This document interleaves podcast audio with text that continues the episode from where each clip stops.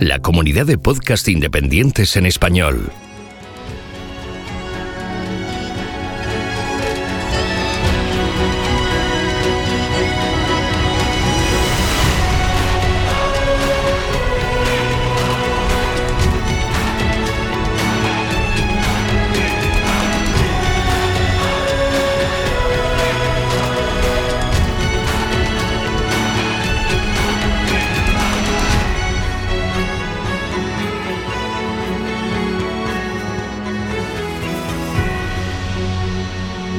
Bienvenido a GeoCastaway.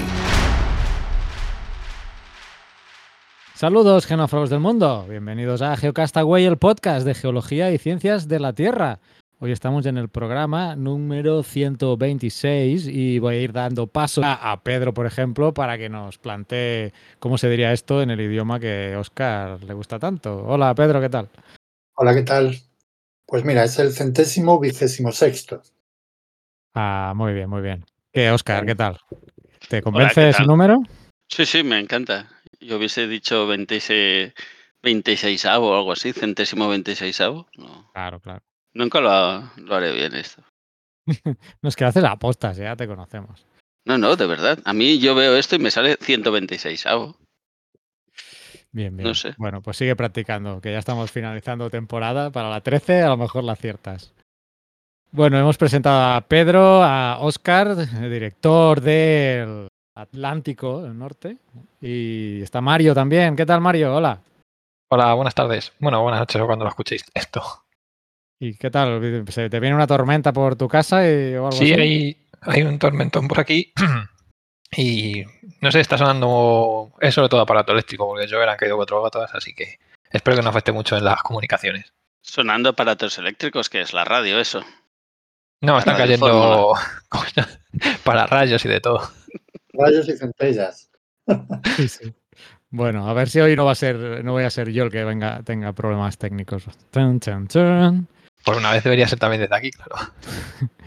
Muy bien, pues eh, le voy a dar la palabra a Oscar porque hoy vamos a empezar de forma diferente el programa. Hoy tenemos un invitado y vamos a tratar un tema. Y Oscar, te doy la palabra para que nos cuentes de lo que vamos a estar hablando y con quién a continuación. Pues bien, sí, hoy tenemos a Jordi Cortés, que es comunicador, que trabaja en lo que yo siempre digo el Jaume Almera, ahora le llaman el Geo 3, ¿no? Si no digo mal. Eh, y lo que queríamos tratar eh, sería cómo los profesionales de la comunicación eh, usan o gestionan las cuentas de entidades que tienen un perfil geológico. Estuvimos intentando conseguir que viniera más gente, pero al final solo hemos contado con, con Jordi, así que se lo agradecemos mucho. Y nada más que eso, ¿eh? la idea es comentar un poquito cómo es el día a día de una persona que gestiona una cuenta oficial en temas de comunicación geológica. Así pues, que. A ver si aprendemos algo desde Geocastaway. Exacto. Para aprender entre todos, que es lo que siempre intentamos, ¿no? Muy bien. Pues preséntalo, ¿no? Así que, bueno, tenemos esto. Hola, Jordi. Hola, buenas noches, tardes, no sé qué decir. Hemos dicho bien, primero que nada, mira, ya para saltar temas, eh, hemos dicho bien el nombre del, del organismo, Geo3. Bueno, ahora ha cambiado un poco todo, porque como tú bien has dicho, hasta el 2020 sí que se llamaba el Jaume Almera, ¿no? Instituto de Ciencias de la Tierra Jaume Almera. Y a partir del 2020, eh, creo que fue a partir de julio, si no recuerdo mal, porque yo no estaba, eh, tenía una pausa laboral, eh, empezó a llamarse Geociencias Barcelona. De hecho, el nombre es Geociencias Barcelona CSIC, pero el acrónimo es GEO3-BCN-CSIC. O sea que nos hemos tenido que acostumbrar todos un poco a ello. Eh, cuando he hecho la presentación no, lo he dicho, perdona que yo soy siempre bastante desorganizado. Eh, Jordi Cortés eh, lleva una cuenta institucional geológica, pero él no es geólogo. Si no tengo entendido, eres, si no tengo mal entendido, perdona, eres eh, periodista, ¿no? Cursaste periodismo. Sí, de hecho yo, yo estudié periodismo, o sea que y la geología no la tocaba mm, desde, diría que es de- desde BUP, en primero de BUP. Yo fue la última vez que toqué geología y me reencontré con ella, pues bueno, en el año 2015, que es cuando yo entro en el Jaume Almera, entonces, en el Geo3 BCN ahora, y bueno, fue como empezar a intentar recordar muchas cosas, ¿no? Pero yo no, no, yo, yo empecé, hice la carrera de periodismo en la autónoma y ahí ya empecé a tocar un poco porque cuando haces la carrera te puedes especializar y puedes coger una asignatura que es periodismo especializado. Eh, y entonces ahí entré a estudiar lo que es periodismo científico, tuve el, primer contacto. ¿no? Y a partir de allí, pues bueno, luego ya vinieron muchas cosas. Hice radio, estuve fuera del mundo del periodismo, volví al periodismo, hice tele eh, y al final he acabado aquí, ¿no? Muchas vueltas.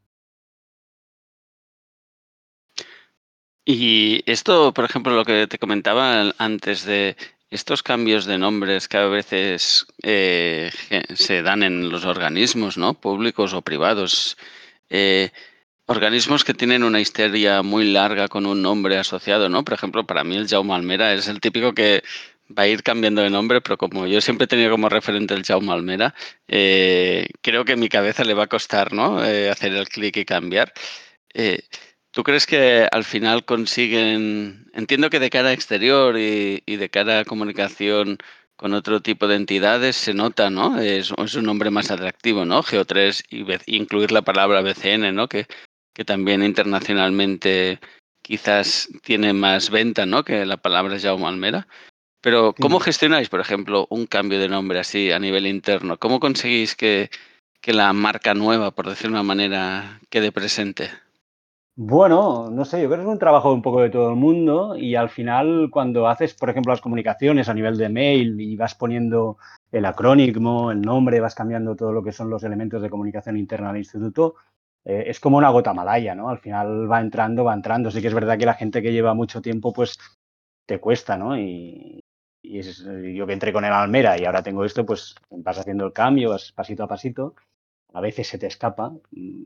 Ahora porque no vamos y hacemos teletrabajo, ¿no? Pero si yo voy a, trabajar, pues alguna vez digo, digo, me voy a la Almera, ¿no? Eh, pero no, o sea, tenemos, tengo que tener en cuenta que ya no se llama Almera, sino que se llama G3PCN. Y, y en cierta manera eh, hay mucha cosa de lo que te has dicho, ¿no? De, de- en, en el tema del cambio de nombre, que incluso puede no gustar afuera, de, de que se, a veces estas cosas son un poco complicadas, ¿no? Pero bueno, eh, estamos allí, eh, se ha apostado por este cambio, que es una apuesta de la nueva directiva que entró en el año 2019, si no recuerdo mal. Al final se ha hecho, no ha sido, no ha sido corto, sino que el tema del nombre pues, eh, fue un proceso largo hasta que se dio el ok. Y, ahora estamos en eso. Lo que pasa que eso es como todo. Si vas usando el nombre, el nombre va saliendo en todo lo que vamos haciendo, en, los canales, en las cosas que hacemos en la web. Ahora mismo, aquí mismo, ¿no? Estamos hablando de G3BCN eh, o de G Ciencias Barcelona, pues, pues al final la gente, al menos los que son un poco el sector del ámbito, puede ser que se queden con el nombre, ¿no? Eh, y a nivel internacional, pues bueno, a veces eh, el era un poco complicado explicar eh, de dónde venía todo si no, si no lo conocían. Y como tú dices, Barcelona siempre es, una, es un nombre, es una marca que suena.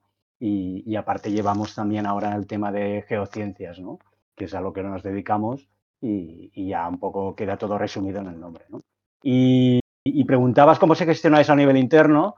Pues eh, eso es como cambias de año y tienes que poner la nueva fecha cada año, o, o el mes de enero siempre pasa, ¿no? En vez del 2020 o del, del 2021 acabas poniendo el año anterior, pues ahora con, el, con los mails y tal, a veces ha pasado, ¿no? Y tenemos que decir, oye, cambiarlo todo, pero bueno, yo creo que se está haciendo bien y, y ahí está, ¿no?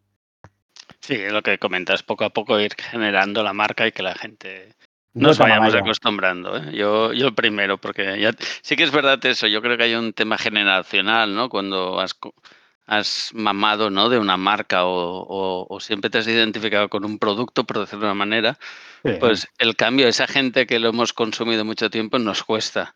Y No más, por ejemplo, el Jaume Almera, ¿no? Tiene un sentido, tiene un nombre, es, es alguien, ¿no? En cambio, pasar a una cosa abstracta, hay gente que estas cosas le cuesta. Pero yo creo que sí, eh, sobre todo pensando eso en el futuro, ¿no? Y, y cuando vas a una presentación en un, en un organismo, ahora porque no nos dejan viajar mucho, pero me invento, dices algo en el Geo3 Barcelona, pues la OBCN, la gente dice, ah, hostia, pues quizá me interesaría ir a, a investigar en ese grupo solo por el nombre de la ciudad, ¿no? O sea que eso puede ser interesante para vosotros.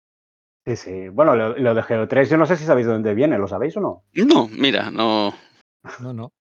Bueno, básicamente ahora, ahora eh, con la- toda la reestructuración que se hizo el año pasado, eh, antes en el instituto había cuatro departamentos mm, de investigación, básicamente, y ahora se han unido todo, porque tampoco se ha unido todo en un solo grupo, ¿no? Lo que pasa es que sí se han identificado los, los, los eh, challenges, los retos que hay ahora de investigación. Y básicamente los que hay identificados en el centro son tres. Eh, georriesgos, eh, geodinámica global, si no recuerdo mal, y el otro, georriesgos y cambio global. Espera, estoy quedando fatal ahora mismo. Pero lo tenía que tener más estudiado, georriesgos, geodinámica y cambio geodinámica y georrecursos. Estos son los, es- por eso de ahí viene el 3, ¿no? Los tres retos, geo, 3, BCN. Pues ahí viene, viene la básicamente.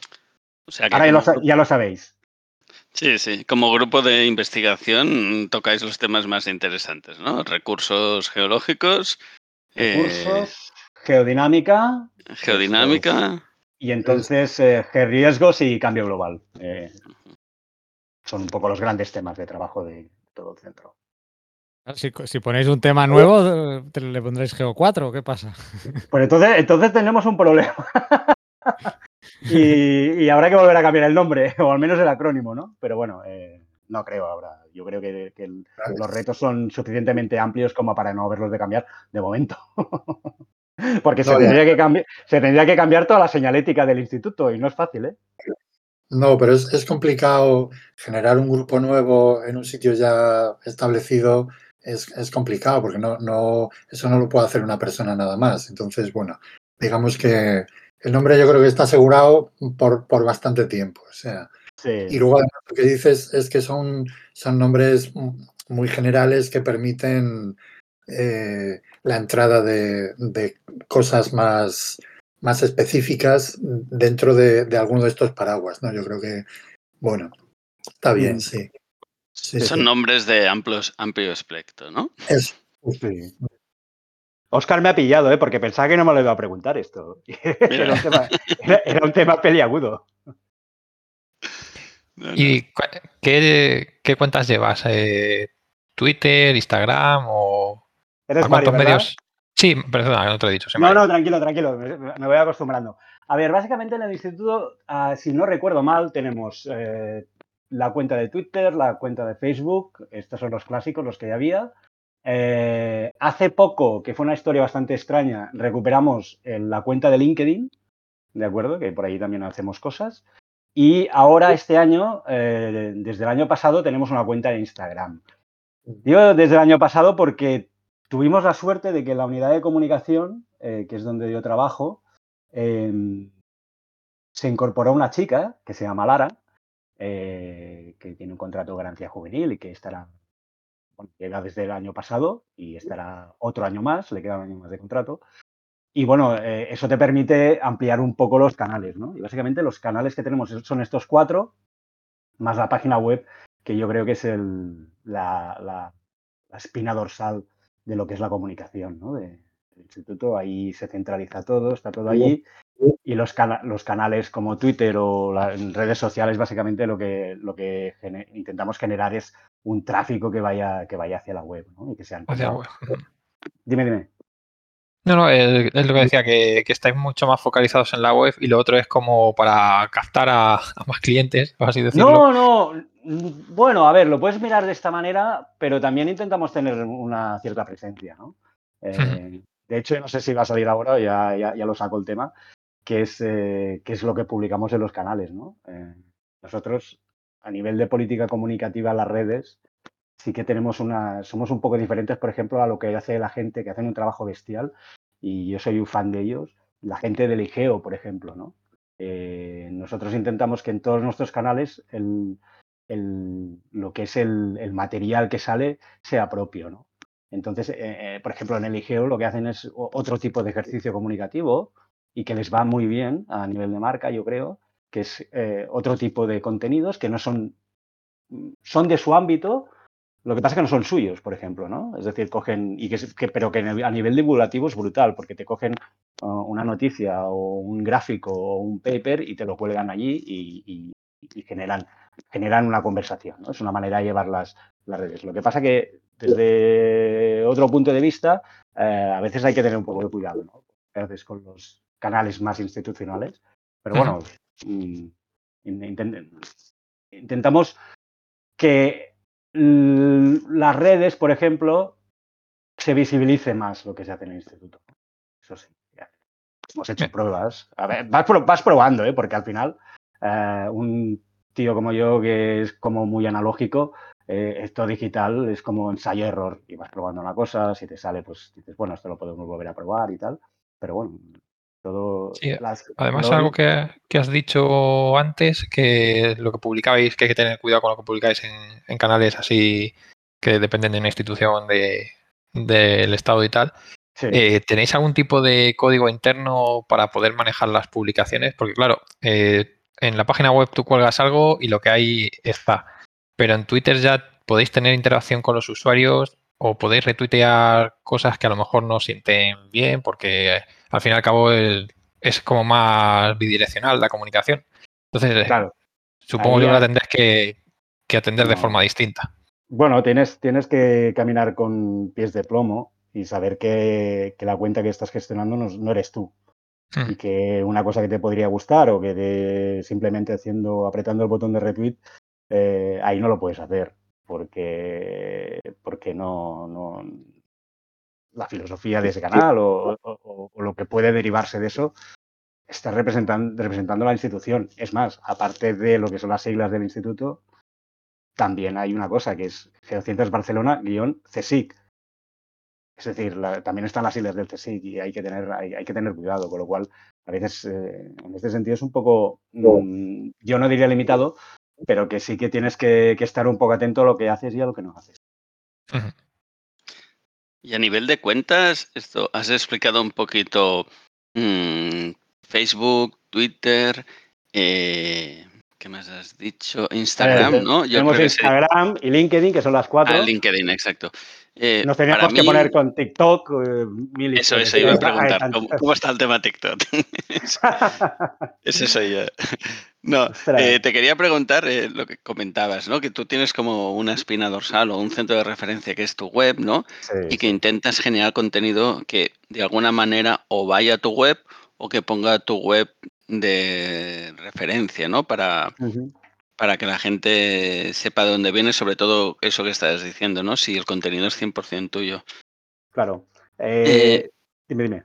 No, la, pregunta iba un poquito en dirección de, eh, ¿buscáis contenido de las redes sociales que vayan hacia la web?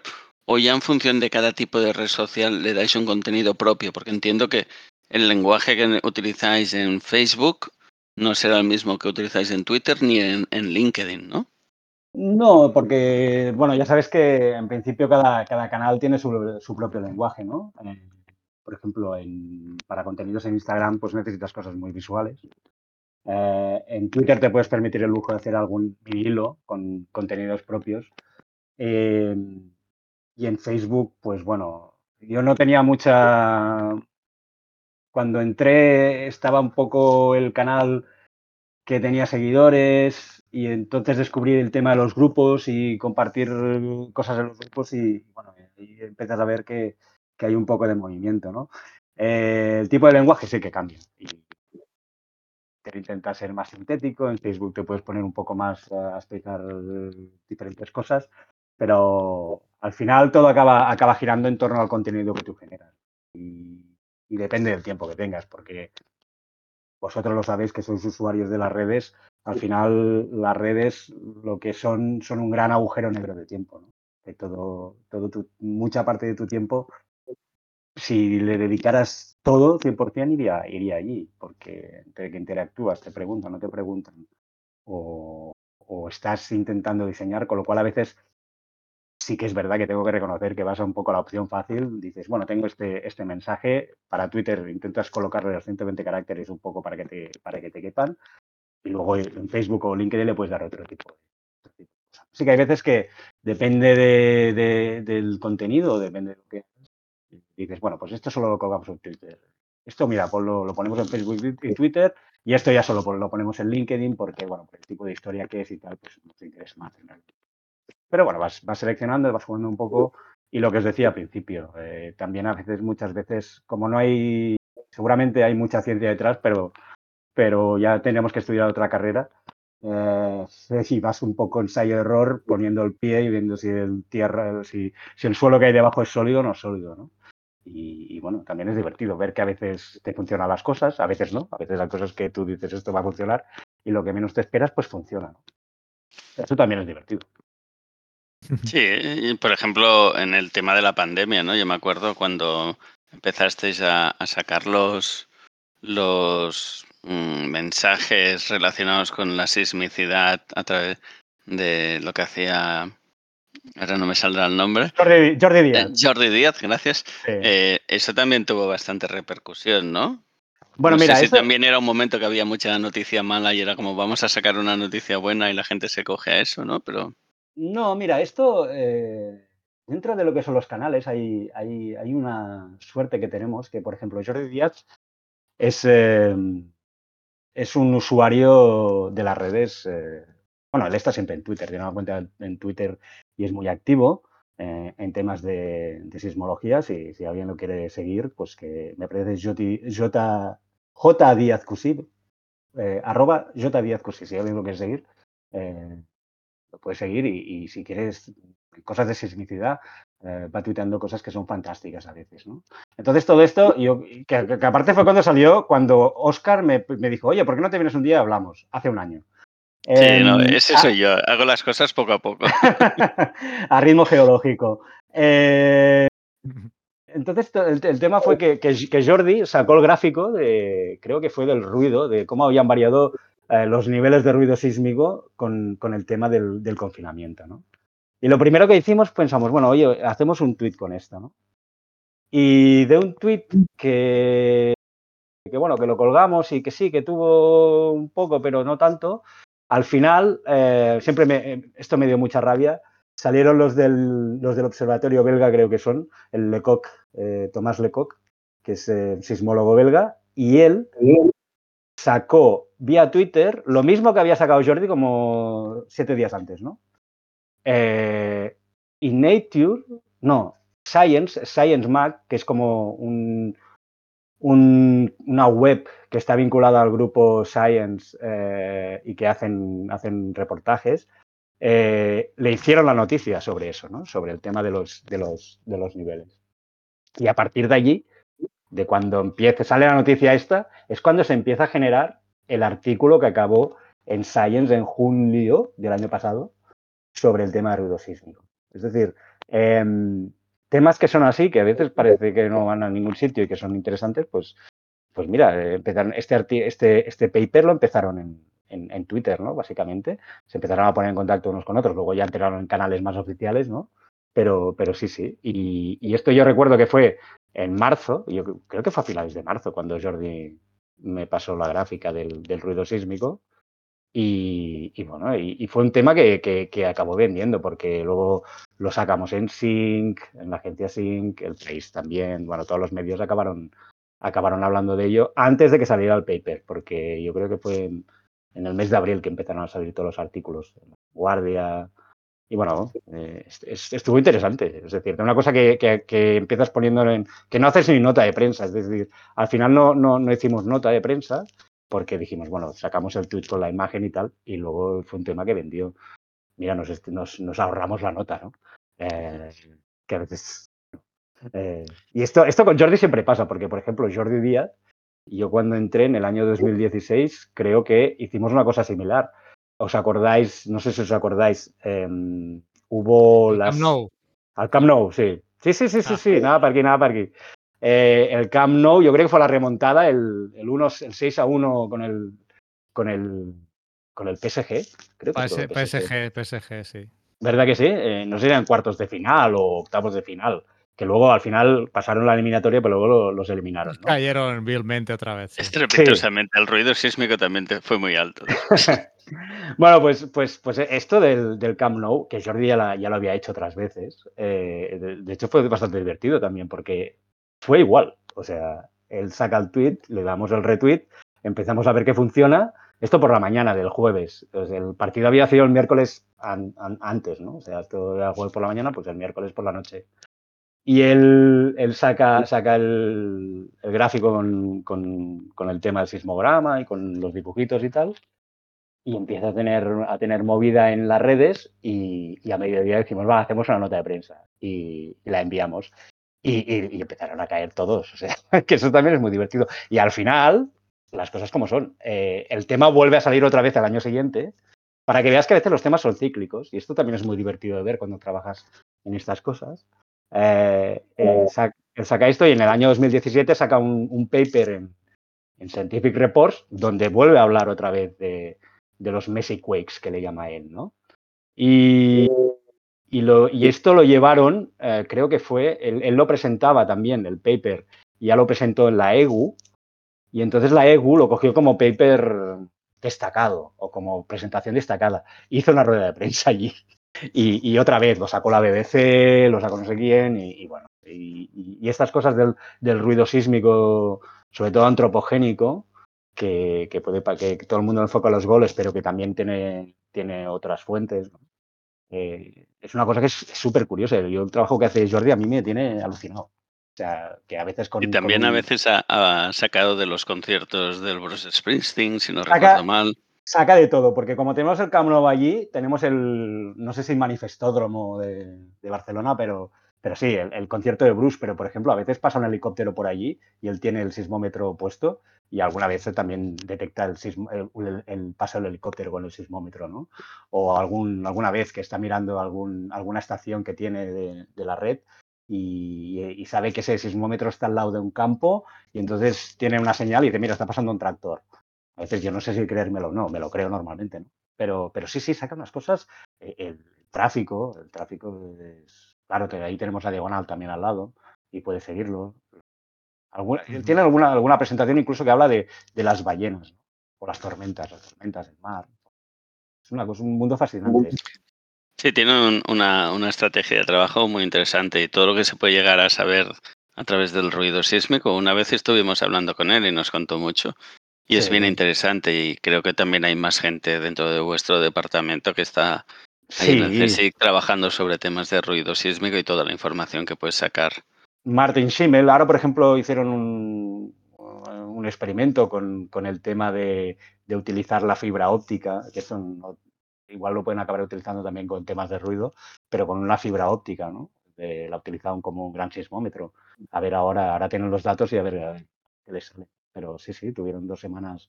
Uh, esto es la tecnología DAS. Yo supongo que vosotros que esto lo conocéis.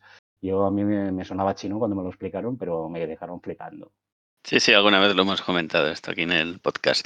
Y cuando pasan estas cosas que nos estabas comentando, de que un, un tema sale así más a la prensa generalista, eh, uh -huh. ¿vosotros mm, medís de alguna manera el impacto que tiene eso a nivel de entidad? Eh, busca, entiendo que vosotros uno de vuestro trabajo, que no sé si te hemos preguntado, ¿no? La estrategia comunicativa en sí, pero uno de los trabajos debe ser eh, trasladar la, la, ciencia a la sociedad, ¿no? Tra trasladar todo aquello que está haciendo el instituto uh -huh. para que la gente lo conozca, ¿no?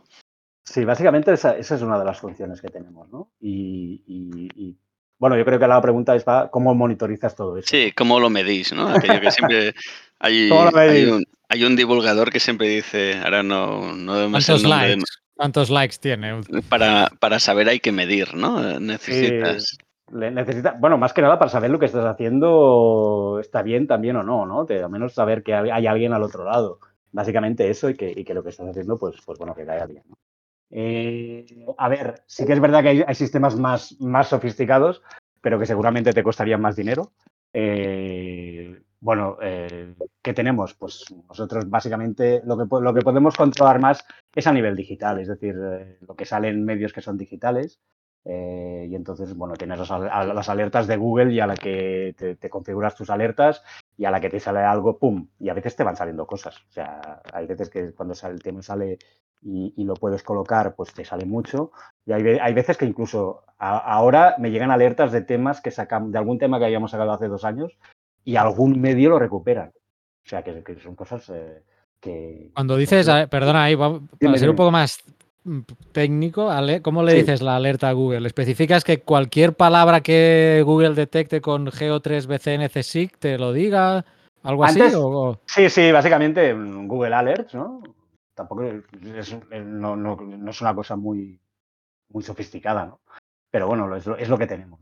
Eh, yo le, pones, le configuras la alerta, pues que salgan las palabras que sientes Barcelona, que o 3 BCN, o, bueno, una búsqueda así, y entonces te, sale la alerta cada vez que, alguien. Antes era más fácil, porque tú ponías Jaume Almera o Itja, y entonces, como era, era diferente. Ahora a veces me salen alertas que, me sale la Universidad de Barcelona y tienes que limpiarlas un poco, ¿no? Pero bueno, que, vas por allí. Entonces, eh, eso por una parte, por, por la red, ¿no?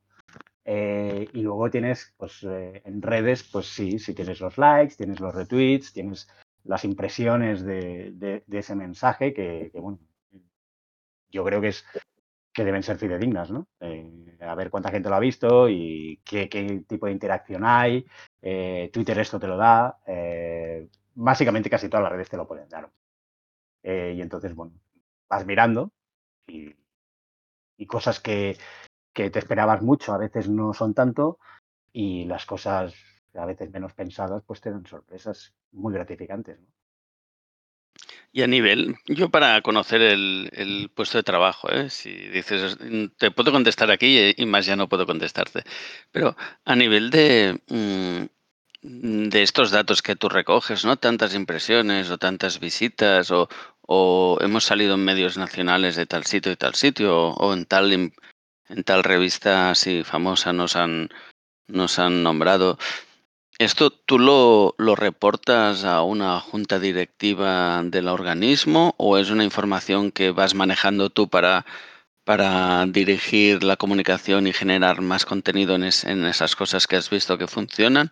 ¿O cómo lo gestionáis? Porque también una de las cosas que entiendo es que eh, si tú trasladas bien la información de lo que haces a la sociedad, la sociedad mm, acaba siendo mm, más proclive, por decir una manera, a dar, a dar recursos para que se siga investigando en esa línea, ¿no?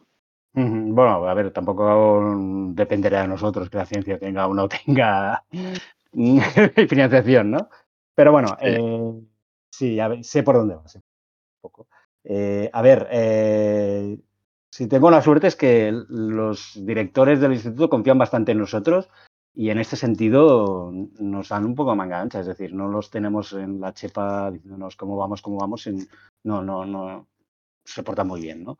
Lo que sí, cada año nosotros como, como institución pública tenemos que hacer nuestro, nuestra memoria anual y entonces hay un apartado que ahí ponemos todos los impactos que hemos tenido en medios o en prensa y bueno, ahí, ahí salen, intentemos, intentamos ponerlos todos, ¿no? Eh, es una manera de, decir, bueno, hemos hecho esto, esto ha sido nuestro trabajo y, bueno, eh, lo que sí que te sirve un poco es a nivel de tu trabajo, como tú, como tú bien decías, de decir, bueno, pues mira, esto lo hemos hecho de esta manera, pues la siguiente, podemos volver a hacer esto, podemos contactar con este, bueno, para ir un poco regulando, modulando tu manera de trabajar, ¿no?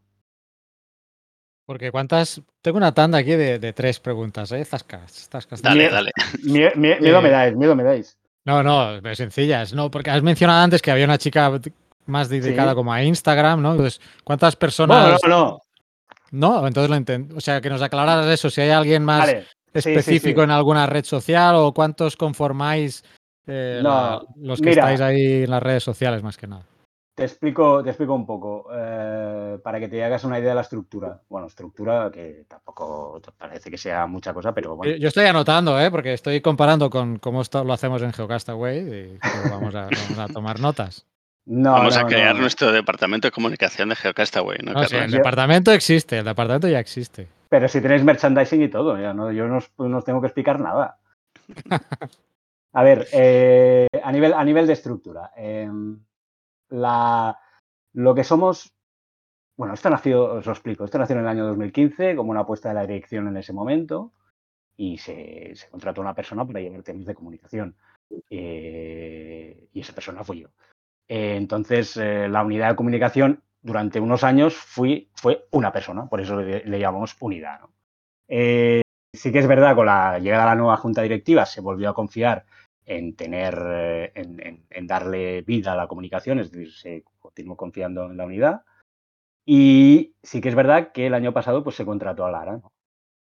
Lara se incorporó, Lara Expósito, eh, pero no es que solo e-, ella lleve Instagram, sino que un poco lo hacemos entre todos, ¿no? Eh, lo que pasa es que ella me ayuda y, es, e-, ella es más joven que yo y creo que, tiene un dominio de las redes, a mí a veces me, sirve para, aprender cosas.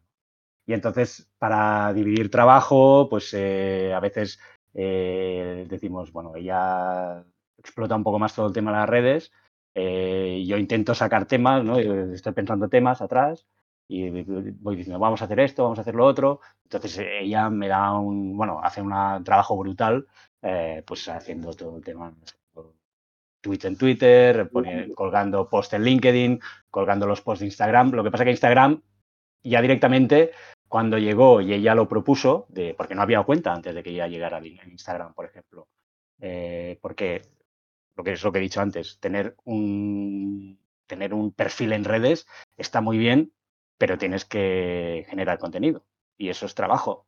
Y como más canales tienes, más trabajo tienes y llegamos donde llegamos, ¿no?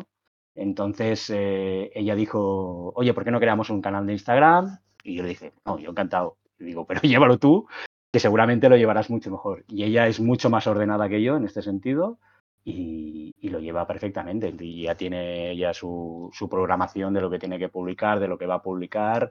Eh, y entonces, bueno, pero es un poco un trabajo colaborativo. Es decir, sí, sí. Eh, no es que seamos una gran estructura, somos dos eh, y hacemos un poco lo que podemos, ¿no? Y, y, y, aprendiendo un poco de nuestros errores, de nuestros aciertos, y vamos haciendo. Y voy a decir una cosa que quiero decir, que es partido a partido, no lo quería decir, pero... pero El cholo, pero, Simeone. Por eso, por eso, es que mmm, no sé, intentamos trabajar y entonces eh, nos reunimos, hablamos, pues oye, mira, hoy haces esto, y le paso un tema, pero es que no es que solo lleve redes, porque, por ejemplo, un, un post para la web lo puede escribir perfectamente. O sea, ya ha trabajado como periodista y, y bueno, eh, eh, nos lo vamos dividiendo un poco. Y hay días que digo, pues escribo yo, eh, pongo, pongo, yo un, un tweet en el Twitter, pues lo pongo yo. Eh, o, ¿sabes? Que tampoco hay, hay uno, no son departamentos estancos y tú tienes esto, no, no.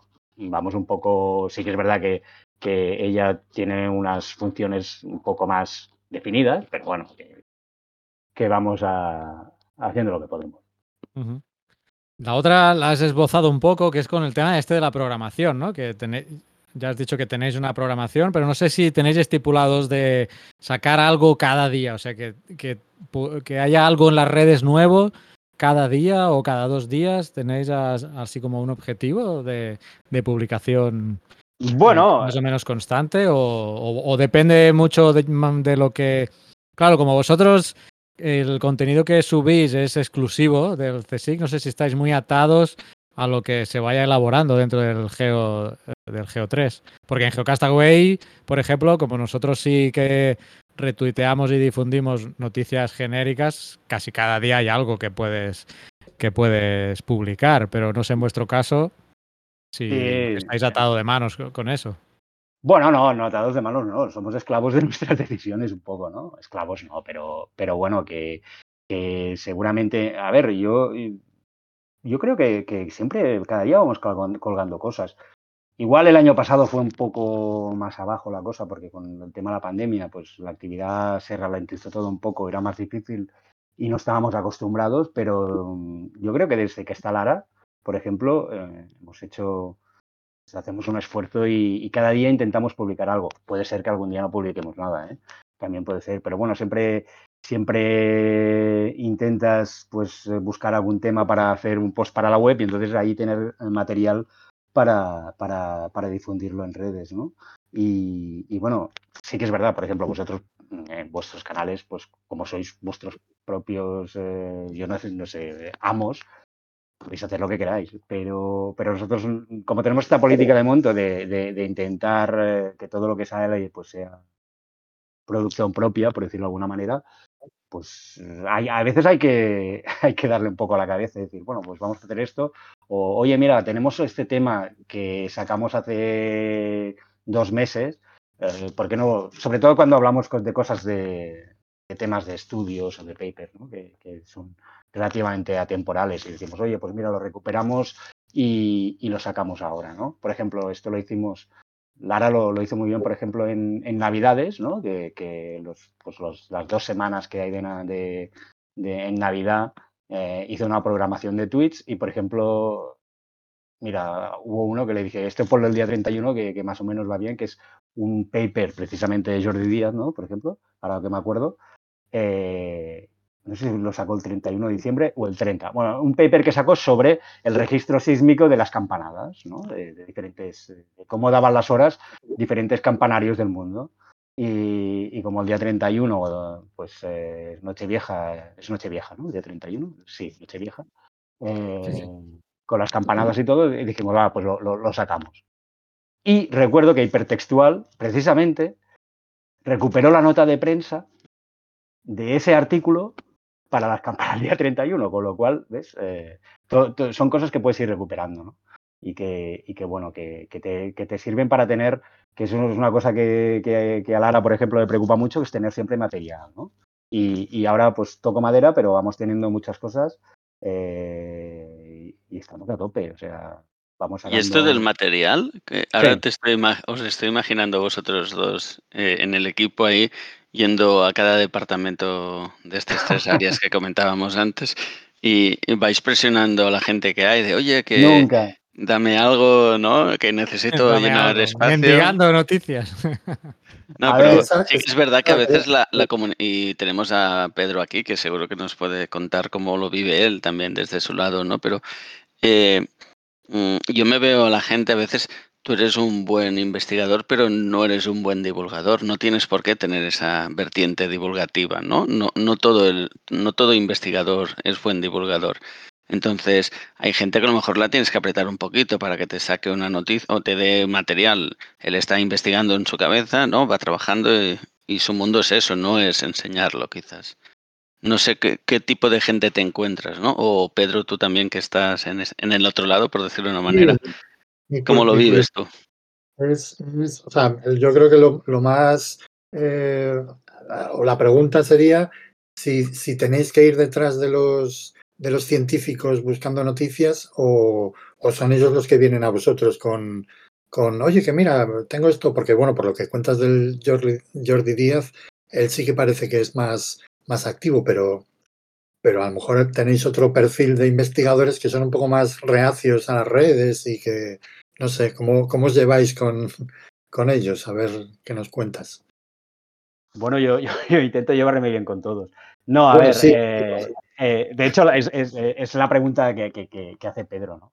Eh, en, en el fondo, no es que vayamos persiguiendo a la gente, no, no, no. no. A ver, a ver cómo os lo cuento. Eh, antes, antes, entre comillas, era más fácil porque nosotros ahora estamos, tele- eh, de- desde el marzo del 2020 estamos teletrabajando. Y se ha perdido un poco la capacidad de estar en el pasillo y enterarte de cosas. Que yo a veces eh, hacía mucho pasillo porque es donde te enteras de muchas cosas. Claro. ¿no? Ahí hablas con uno, hablas con otro.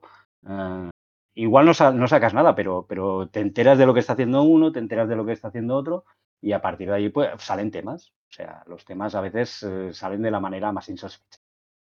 Por ejemplo, eh, perfiles hay de muchos tipos. Ah, hay investigadores eh, que están muy comprometidos con el tema de la divulgación.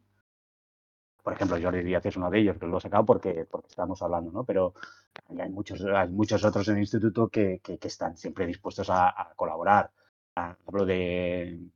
No sé si está bien decir nombres. Hay muchos. No, hay no lo digas. No lo No diré nombres, no diré nombres, porque, porque de hecho hay, hay- hay gente que. que- No lo digas porque los que no los digas luego te van a pedir. explicaciones. No, no, por eso, Ah, por pero, eso que. pero, por ejemplo, eh, no sé si Olaya y, y NIA que están trabajando, no sé si es vuestro departamento, pero están por ahí trabajando. Sí, sí. Bueno, NIA ya no está, eh, porque diría que la última vez que supe algo de ella estaba en Salamanca, no sé si va a volver por aquí. Eh, pero, por ejemplo, Laia, que aparte hace poco le publiqué una cosa a Laia de, un paper que sacó del Teide. O sea, que no se queje y que. no, pero, pero, pero bueno, ellas serían, por ejemplo, un ejemplo de las nuevas generaciones, ¿no? Porque ellas son estudiantes de doctorado. Eh, bueno, son investigadoras predoctorales, no son estudiantes. Investigadoras predoctorales que ellas están trabajando, tienen un contrato de trabajo, ¿no?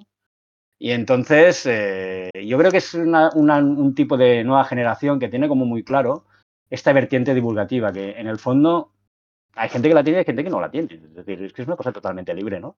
Eh, y, por ejemplo, yo a veces lo reconozco. A mí explicar cosas o que, se tienen que enseñar, yo no sé enseñar. Y me cuesta mucho. Y, eso, eh, a veces explicar cosas o divulgar mm, no es tan sencillo. Y de hecho, el principal trabajo que tiene que tener el investigador, eh, evidentemente, es investigar. Entonces, la divulgación sí que es verdad que, es una pata importante, ¿no? Porque sin la divulgación, el trabajo que hacen no se ve. Sí que queda para, para los expertos, porque de hecho la comunicación científica incluye también la comunicación horizontal entre, entre científicos, pero bueno. Eh, pero yo es una cosa que siempre he tenido como, como muy clara, ¿no? Que quien quiere eh, no, apretar a la gente. Es decir, hay gente que no se siente cómoda con eso, con divulgar, con, explicar lo que hace. Yo no te voy a apretar. Pero, pero sí que es verdad que por suerte me he ido encontrando con, siempre con, con, muy buena predisposición a hacerlo. Y entonces te encuentras a los convencidos, al grupo medio y a los que no lo están tanto, pero incluso los que no lo están tanto y no les gusta, te llevas una sorpresa y, luego acabas, acabas haciendo cosas con ellos y, trabajando pues muy a gusto, ¿no? Al final...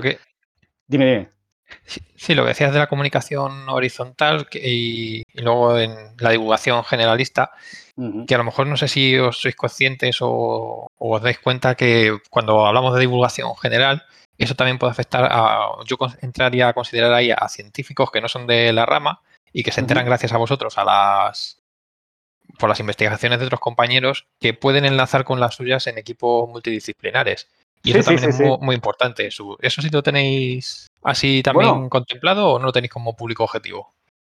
A ver, eh, al final, si tú acabas sacando o acabas hablando de, un trabajo científico y, bueno, y, tiene cierta repercusión o sale en algún sitio o le das un poco de movida, eh, incluso hay, hay, hay, hay ese, esa vuelta a nivel, a nivel científico que, que puede, que, que, implica que, ese trabajo lo has hecho bien, ¿no? A veces pasa, y normalmente hay, yo no sé, vosotros que sois científicos, pero eh, hay una relación, una correlación allí entre trabajos que tú les das, por ejemplo, una nota de prensa, y luego esos trabajos puedes, y de hecho había un estudio que, que ya hablaba de eso, ¿no? Pero trabajos que con notas de prensa luego tienen más citas.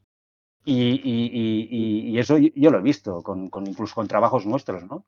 de, gente que, bueno, hicimos en su día una nota y, luego les llega una notificación de la revista, pues, oye, mira, pues este trabajo eh, es el más descargado del último mes, o del, ¿sabes? Que, en este sentido sí que a veces se nota.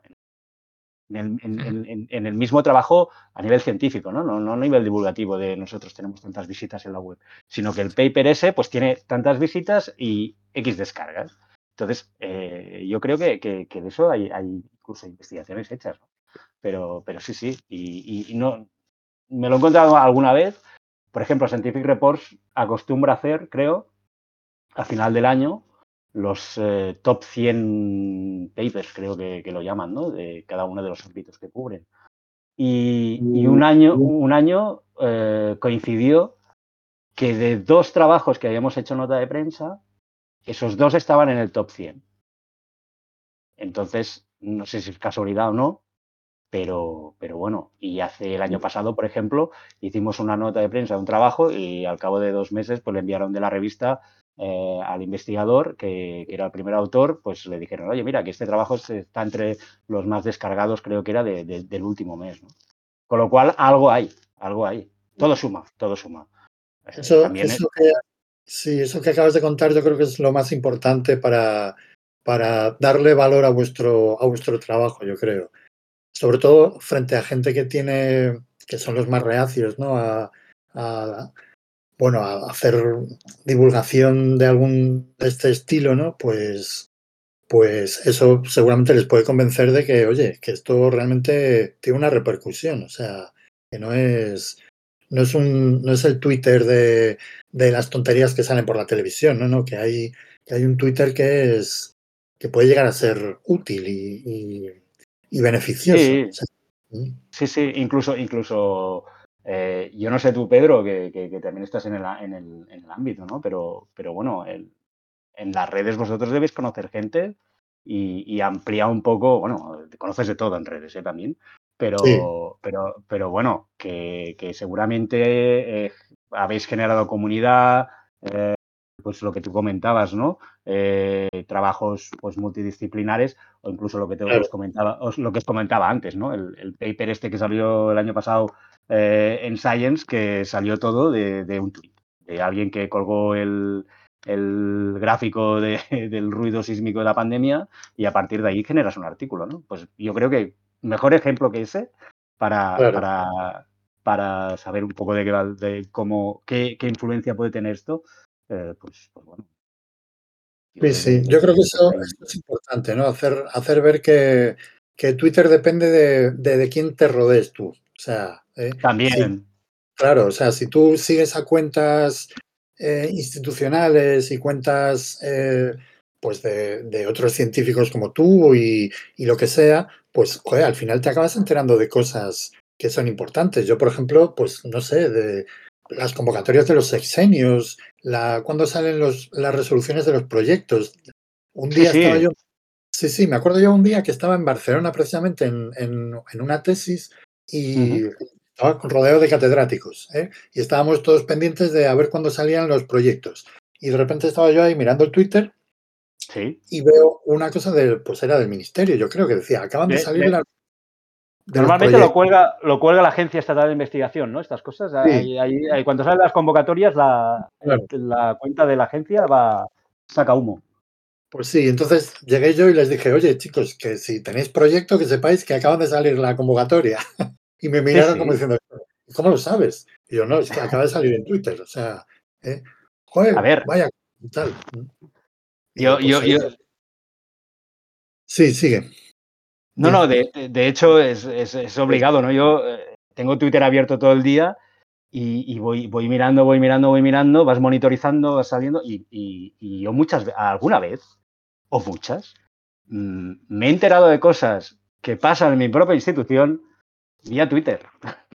Claro. Y eso está bien, eso está bien, eso está bien, porque dices, ostras, este tema, mira, ha salido esto, que tienes que correr mal, porque entonces vas a contrarreloj. Pero, pero eh, hay veces que te enteras de allí o, o, de que alguien ha publicado algo o, con, con, otro grupo y entonces eh, la otra institución saca, saca, nota. Entonces dices, ostras, mira, tenemos un, otro tema ahí de alguien. Pues, pues bueno, todo, claro. todo suma, ¿no? Pero, pero a, nivel, a nivel de monitorización, las redes, eh, y para ver un poco qué se hace, ¿no? Fuera, eh, también. Que, que, también está muy bien. O sea, sí. vas viendo, uh, yo creo que cada vez es se hace más, ¿no? A nivel científico, de la gente cuelga el enlace al paper, eh, que eso claro. sería como, a nivel comunicativo sería una cosa relativamente básica porque ponen, pones el título, pero bueno, no, de hecho no, nosotros eso lo hacemos, por ejemplo, en LinkedIn, que el tipo de, de público, el tipo de, de, mensaje que mandas es un poco más profesional, ahí colgamos mucho los papers que salen, ¿no? Y entonces, ¿qué colgamos? Colgamos el, la referencia, intentamos darle, poner una de las figuras del paper con el título un poco que, para que quede gráfico y sea una cosa visualmente atractiva y ya lo mandamos al paper, al, al, al, abstract y que la gente pueda acceder al paper, ¿no? Pero, pero es una, y eso no, no, no, nos lleva tanto tiempo, de hecho, ¿no? Oye, y en Instagram, pues, pregunta técnica ya que estamos. Ay, en Instagram, pues... ¿cómo lo hacéis? Porque Instagram es peculiar la cosa, porque no puedes poner links, solo fotos y un texto. Es más difícil eh, enviar a la gente hacia algún lado en Instagram. Bueno, pues entonces ahí lo que generas es un poco, es un poco imagen de marca. Uh, Incluso ahí, si quieres, ya un día invitáis a Lara y ella os lo explicará. pero, pero bueno, de hecho, creo que en Instagram yo no lo domino mucho, ¿eh? Eh, porque suficiente trabajo tengo con todas las otras. Eh, algún día, prometo que algún día me va a poner. pero en Instagram yo creo que lo que haces es generas una imagen de marca, vas generando contenido, la gente te conoce, y entonces lo que puedes lo que sí que puedes poner es tu enlace en el perfil. Con lo cual, si la gente ve una cuenta y más o menos lo que vas publicando pues tiene cierto interés, pues si te gusta, oye, vas, vas a la, diría que al, a la descripción del, perfil y ahí tienes el enlace y, vas a la web.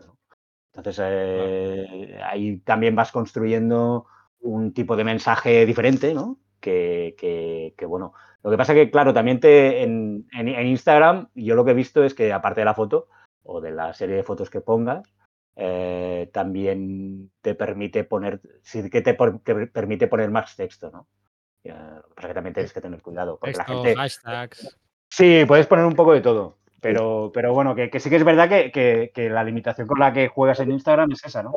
Que tú cuelgas algo. Lo que pasa que ahí ya el, el contenido diría que no está tan centrado en, en hacer enlaces a la web.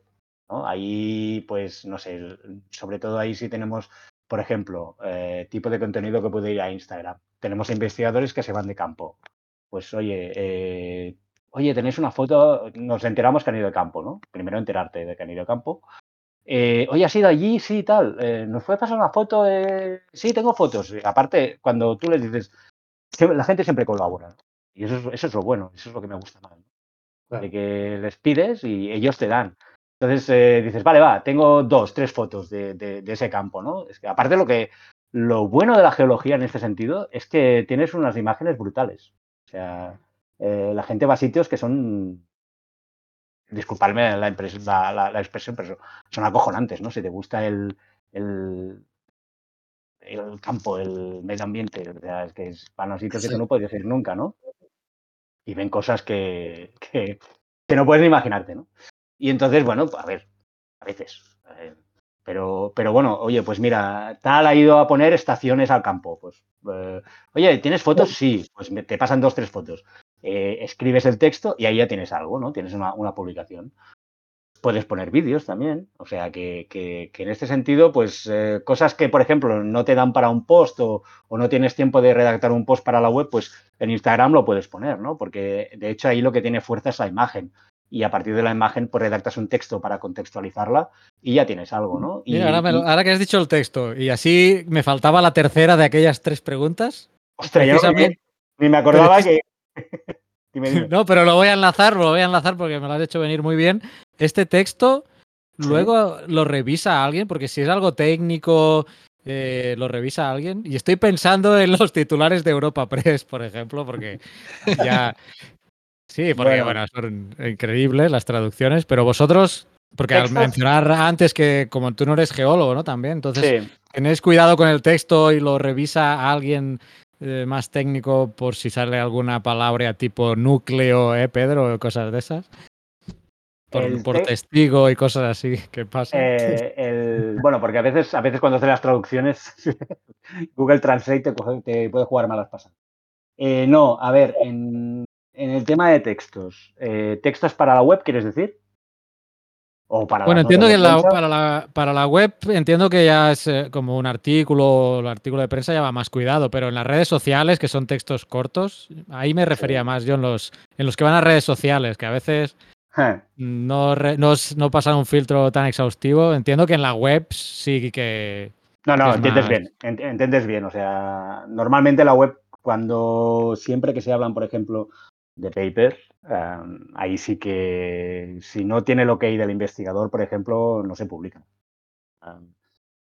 te pasas, eh, lo, haces un primer texto, se lo pasas, te lo devuelve, eh, le das la versión final, oye, ¿qué te parece? ¿Te parece bien? Sí.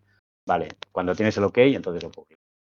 Entonces, ah, como normalmente el texto del redes está basado en lo que sale en el, en el texto de la web, por ejemplo, pues ahí no tienes, hombre, sí que es verdad que te lo miras dos veces, eh, a ver que no salga nada, que no salga Richter por allí, que os pone de los nervios a todos. Y, y, bueno, y, lo haces. ¿no?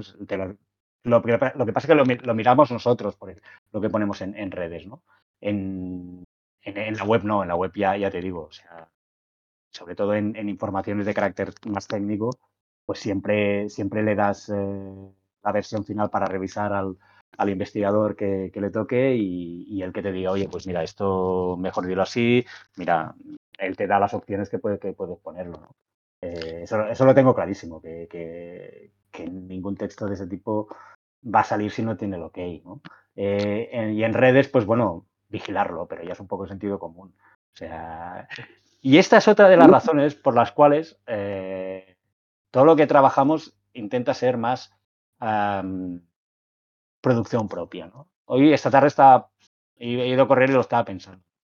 Em, que hay veces que, dices, sí, me gustaría poner eh, o, hablar de, y eso lo he pensado muchas veces, de, otros estudios, de, cosas que se hacen en el, ámbito, ¿no?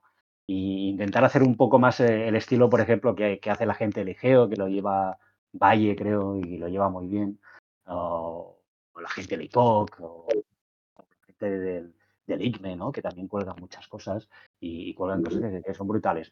El problema es que ellos parten de la base de que sí, que ellos son. Valle, por ejemplo, yo creo que es geóloga la que lleva los canales de, Geo, ¿verdad? Del IGEO. entonces, entonces, ahí ya tienes una base y, y, bueno, y cuando ya tú ves un titular de X medio que, que, dice que hay ríos de roca no sé dónde, o que han descubierto el proceso por el cual la dorsal atlántica funciona, que es como han redescubierto, han redescubierto la este tectónica de placas otra vez. Este fue de, los, bueno, un hype.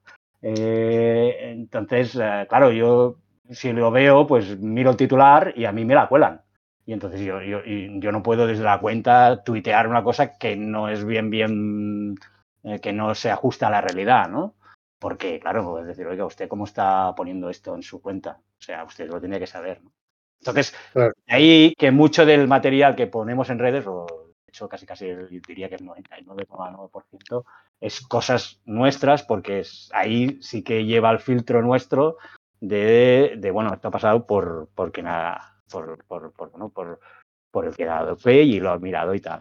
Entonces ahí sí que te aseguras que no, que no, Mm, que no la cagues, ¿no? Perdona por la expresión, pero, pero bueno, que, no, te la puedan meter. Y como comunicador, eh, porque, por ejemplo, esto hace poco pasó con la cuenta del USGS, eh, el Servicio Geológico de los Estados Unidos, que colgó una, una, foto de una roca con unas laminaciones cruzadas. No, un tipo de roca muy claro y, el que llevaba la cuenta, no sé qué, quién era, pero colgó una, eh, explicó una cosa totalmente diferente que no tenía nada que ver con... Discordancia angular. una discordancia o algo así, No recuerdo bien, creo que era. Pedro se acordará. Entonces... Sí, no, una pues discordancia. Pues en relación cuando tú como comunicador o persona que te has dedicado a estudiar cómo, cómo se tienen que explicar las cosas y cómo se tienen que comunicar, eh, ¿cómo gestionas un error de este tipo? ¿O cómo te planteas ¿no? dentro de una red social eh, una metida de pata, ¿no? por decir una manera? ¿Eres más de la idea de quitar el, el mensaje, intentarlo borrar y aquí no ha pasado nada? O, buscar la manera de, decir, oye, me invento, ¿eh? es una cuenta de, un instituto así investigador, de decir, pues mira, a veces también hay errores y tenemos que aprender de los errores y, lo dejas para que quede constancia, ¿no? Que también, no sé cómo, cómo te pues plantearías gestionar cosas así. De momento toco madera, no ha pasado nunca una cosa así, ¿no? Igual porque también el, no, no me la jugado tanto, ¿no? Pero sí que es verdad que a veces, eh, si alguna vez saco alguna cosa de estas, ah, sí que es verdad que aunque solo, sea un, texto para, la red, sí que pasa antes, ¿no? Se lo envío al investigador, oye, mira, es esto. Pues, pues, ya te lo devuelve y dice, sí, sí, está ok, ¿vale? Y un poco como, como lo que comentaba antes de la web, ¿no? Más que nada para, para, evitarte esto. Y luego, ¿qué, ¿qué, pasaría si me pasara? Tierra trágame, la verdad es que no lo sé. Eh, sí que es verdad que, siempre dicen que en principio no tendrías que borrarlo, ¿no? y que, bueno, no sé si pedir perdón, pero igual, igual quedaría bien, ¿no? Admitir el error. Puedes borrarlo. Y entonces. Eh, es que ese es el problema de Twitter, que, por ejemplo, si, si lo hicieras en Facebook, no sé, vas, vas, y editas el texto, creo yo. Vas y lo editas y ya está. Pero es que Twitter, no sé, ojalá, ojalá algún día llegue, pero no puedes editar eh, lo, publicado. Pero por eso lo, editas. Twitter, Twitter tendría, que, tendría que tener un, cartelito que, o que antes de enviar las cosas te hiciera apretar el botón de enviar cinco veces. Porque ese es el pues, eh, problema. He leído que están estudiándolo, como con Gmail, cuando envías y luego te deja como cinco segundos para deshacer. mira, pues en Twitter lo están estudiando eso. Hoy he hablado con un investigador que, tiene dos minutos antes de, enviar el Gmail. Pues imagínate. Eh, yo creo que habría que haber, tendría que haber algo por allí que, te ayudara, que te ayudara, ¿no? ¿Estás seguro que quieres enviar el mensaje? ¿Lo has leído bien? Eh, porque, porque a veces lees las cosas cinco veces y siempre se te escapa. Ya no te digo conceptos, pero un acento, es decir, eso de ningún tweet sin su falta eh, es un clásico, ¿no? Siempre hay algo que se te escapa. Y yo, yo lo voy a reconocer aquí. Eh, envío el tweet, lo leo y digo, me cachéis, eh, hay un acento por allí que falta, eh, más... y entonces lo que hago es, como hace nada que lo he enviado, lo borro, lo edito y lo vuelvo a subir. En el caso de, una, de un error, pues no lo sé, ¿qué haría? Puedo, puedo decir, no lo sé. ¿No? Supongo. Eso es, lo que voy a decir, que es. De a veces, de momento no me ha pasado, pero. pero, una, una, estrategia a lo mejor buena sería utilizar el propio eh, tweet incorrecto para hacer un poco de divulgación. De divulgación, sí. A partir de ahí, pues... Me he equivocado en esto, y, pero esto sería tal, y explicarlo, aprovechar un poco así. Mira, puedes hacer, puedes hacer un, hilo. Eh, sí, sí, es, es, otra de las opciones. Por eso te decía al principio que lo que lo que dicen o lo que se dice es no lo borres, porque, porque bueno, parece que te escondas, ¿no? Entonces, entonces como. Era Mario, ¿no? Que lo comentaba. Sí, he sido yo. Vale.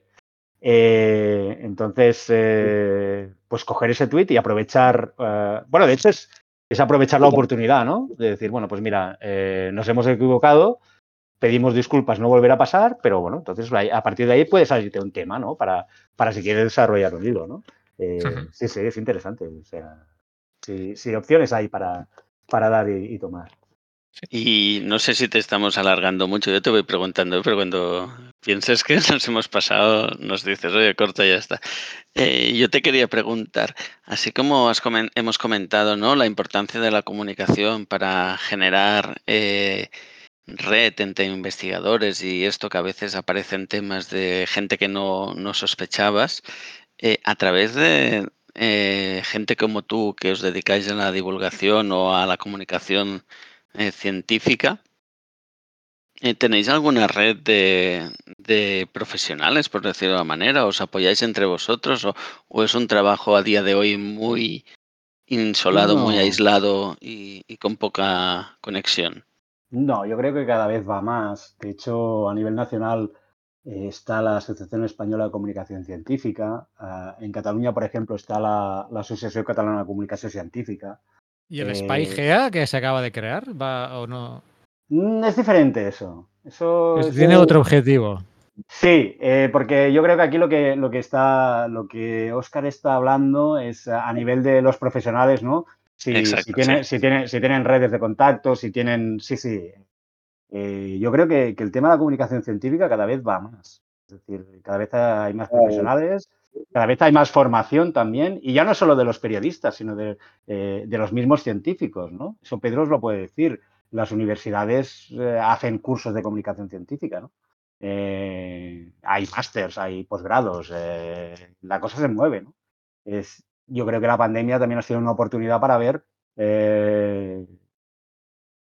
los, los, el, no sé si el desafío que supone ¿no? comunicar ciencia eh, ha, sido, ha sido un año muy intenso, pero, pero bueno, eh, hay grandes profesionales de la comunicación científica que este año eh, se han ganado el sueldo ¿no? con todo esto. Pedro, ¿tú, tú, tú, ¿tú cómo lo ves eso?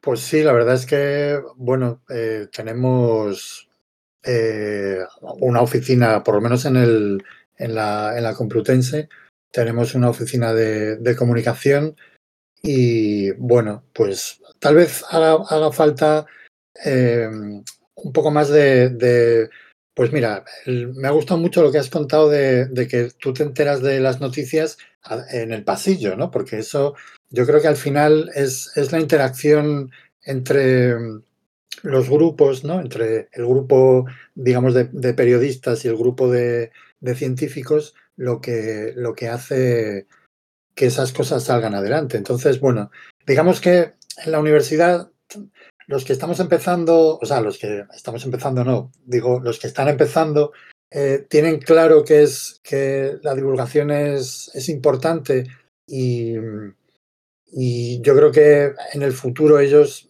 le darán mucha más importancia al, al, al tema de, de, sacar notas de prensa, lo que tú dices, de, de hacer esa, ese tipo de cosas.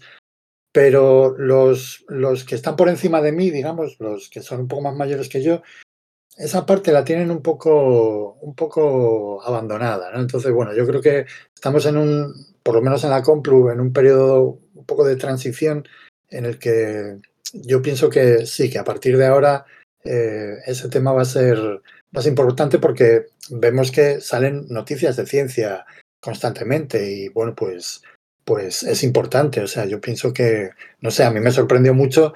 Eh, eh, una noticia que salió hace un par de años o tres de, del mayor volcán de, del Ordovícico eh, estaba al lado de Vigo. O sea, es que yo decía, ahí va, pero sí, si esto lo conozco yo. ¿eh? Entonces, pues, ese tipo de, de, cosas yo creo que son, son importantes, ¿no? Porque es lo que tú dices, que, que le da muchísimo le da muchísima movilidad a, y visibilidad, sobre todo a, a las publicaciones y, y, desde luego en geología lo que necesitamos es visibilidad, o sea, otra cosa no, pero que se, que se sepa que existimos es fundamental. Entonces, bueno, yo pero, creo que pero, es... Sí. Pero se sabe, se sabe que existís, ¿eh? porque si tú, tú coges los periódicos, eh, hay noticias de geología.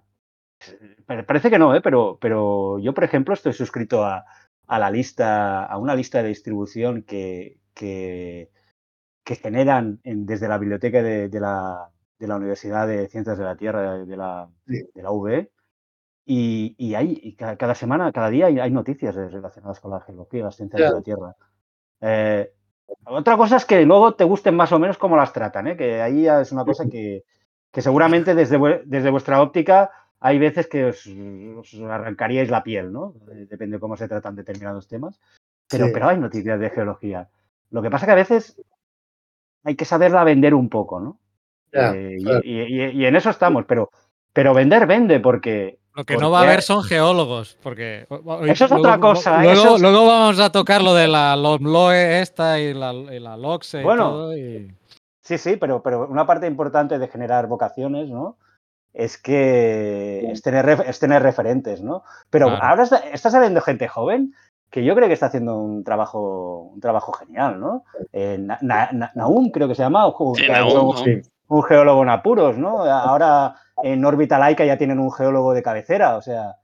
Sí, el otro día también apareció en Antena 3 por la televisión por el y tema del volcán, ¿no? Ah, y en, en Antena 3 también. en la sexta. Oh, no, no, en las dos, en las dos. Ah, en las dos, ¿ves? Sí, también, yo creo que también eh, nos ha pasado en este sentido que habría temas de geología que lo explicaban siempre los meteorólogos, ¿no? O las meteorólogas. No sé por qué eh, en España la parte de comunicación científica siempre se la han llevado la palma a ellos o ellas. Y, y poco a poco, a base de redes, ¿no? Yo creo que en eso han ayudado mucho las redes. Hacen que gente que es buena comunicadora y aún es un súper comunicador, eh, la gente que yo entiendo, profesionales como vosotros, cuando alguien tiene que tratar un tema, dice, ah, pues en vez de preguntarle al, al meteorólogo o meteoróloga que tengo en mi casa, pues le puede preguntar a este hombre que veo que en redes sabe explicar las cosas muy bien, ¿no? Creo que en eso también están ayudando mucho. Sí, y la presión que hicisteis desde, desde Twitter los geólogos, porque yo creo que, que, que, que algo hubo, porque con, yo creo que, que una vez eh, en órbita laica no sé qué pasó y, y, hubo una rebelión general, ¿no? del mundo de la geología. No, no, Pasaron no, no muchas recuerdo, no recuerdo qué pasó, pero, pero las redes echaban humo algún día. Y algo con el petróleo, me parece que fue, sí. Que no, no lo explicaron bien o no sé qué dijeron, pero vamos, que lo dijeron fatal y estuvimos ahí todos ahí a, a la gresca, ¿no? Pero vamos, Sí, sí. sí, Pues- hombre, pues- esto, la verdad es que, mm, bueno, parece que el, que el futuro no es tan oscuro como, como pudiera parecer, ¿no? Y, y a ver si, si estas nuevas generaciones que tenemos aquí con Naum y con Laura Parro también, que, que dio el, el bombazo ahí saliendo en... en ¿Se la va a red. Marte o, o no? ¿Se va a Marte o no se va a Marte al final?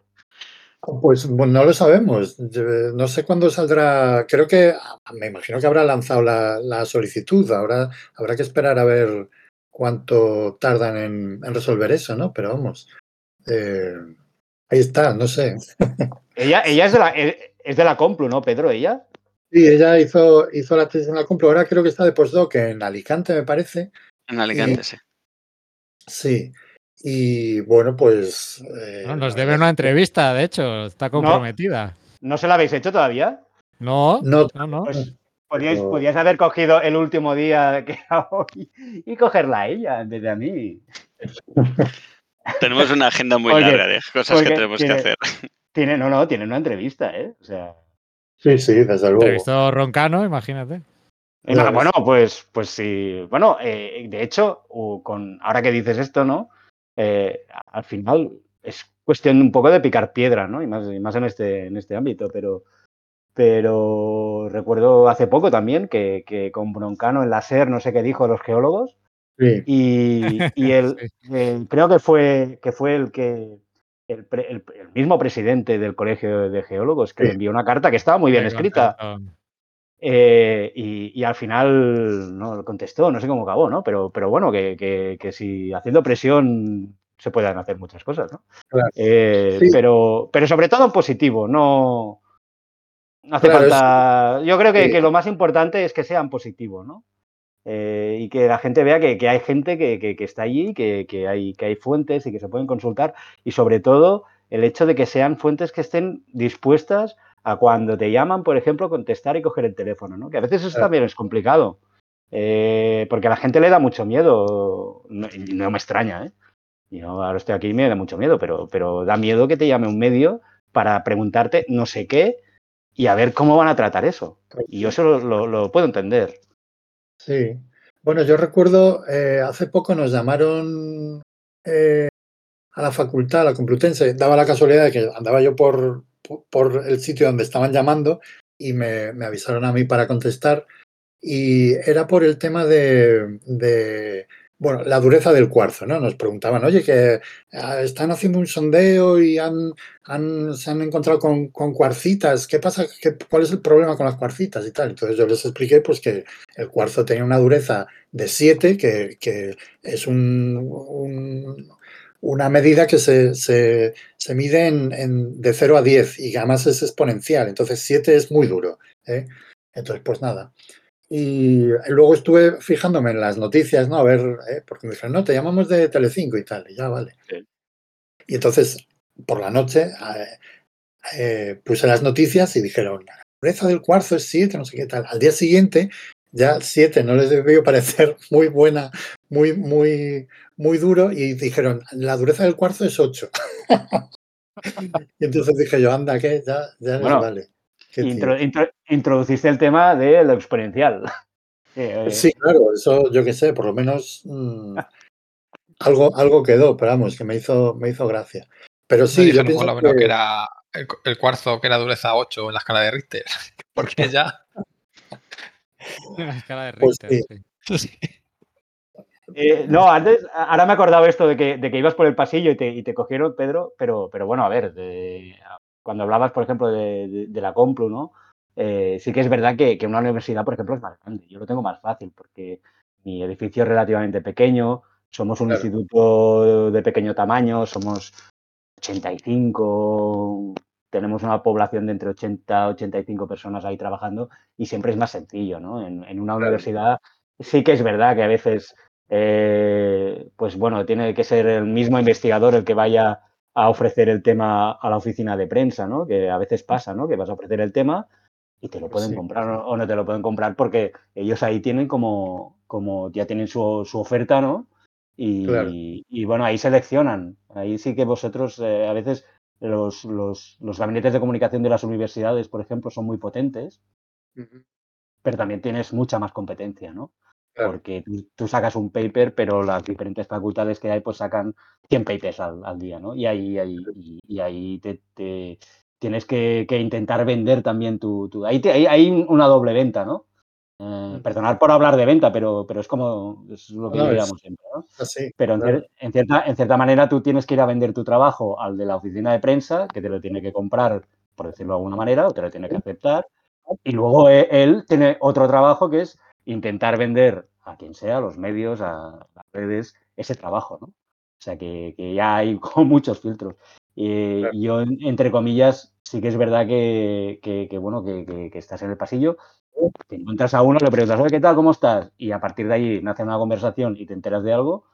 O, o, o, bueno, o también a lo largo de los años, pues ya también la gente se ha animado a picar a la puerta, que eso es cuando yo, me alegra, ¿no? Cuando alguien viene, pica la puerta y dice, hola Jordi, mira, tengo este tema, ¿qué te parece?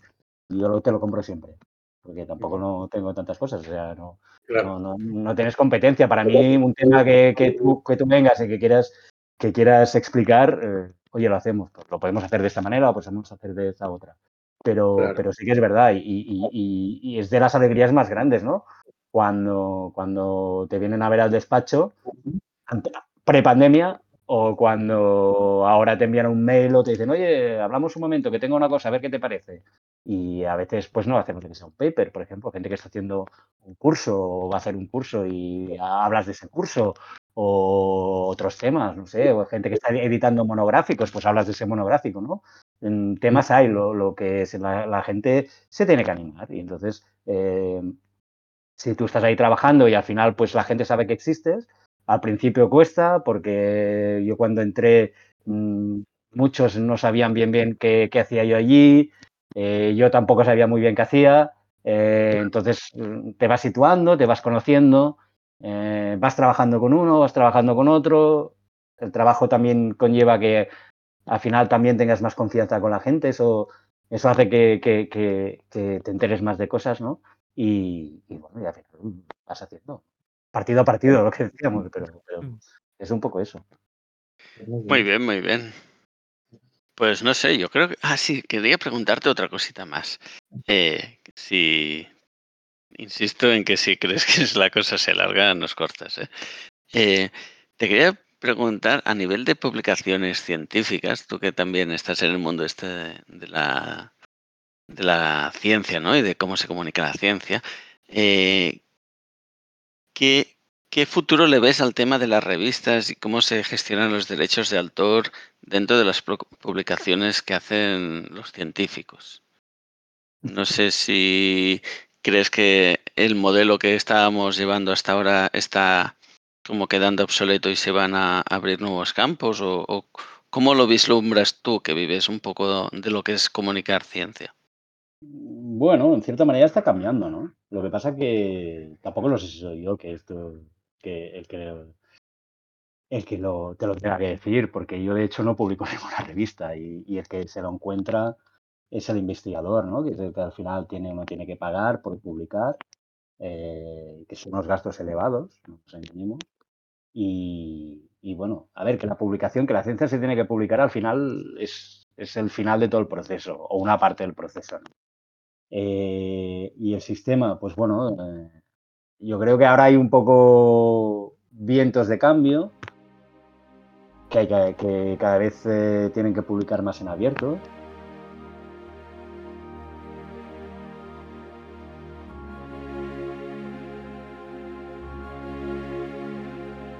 Estás escuchando Geocastaway, el podcast de geología y ciencias de la Tierra.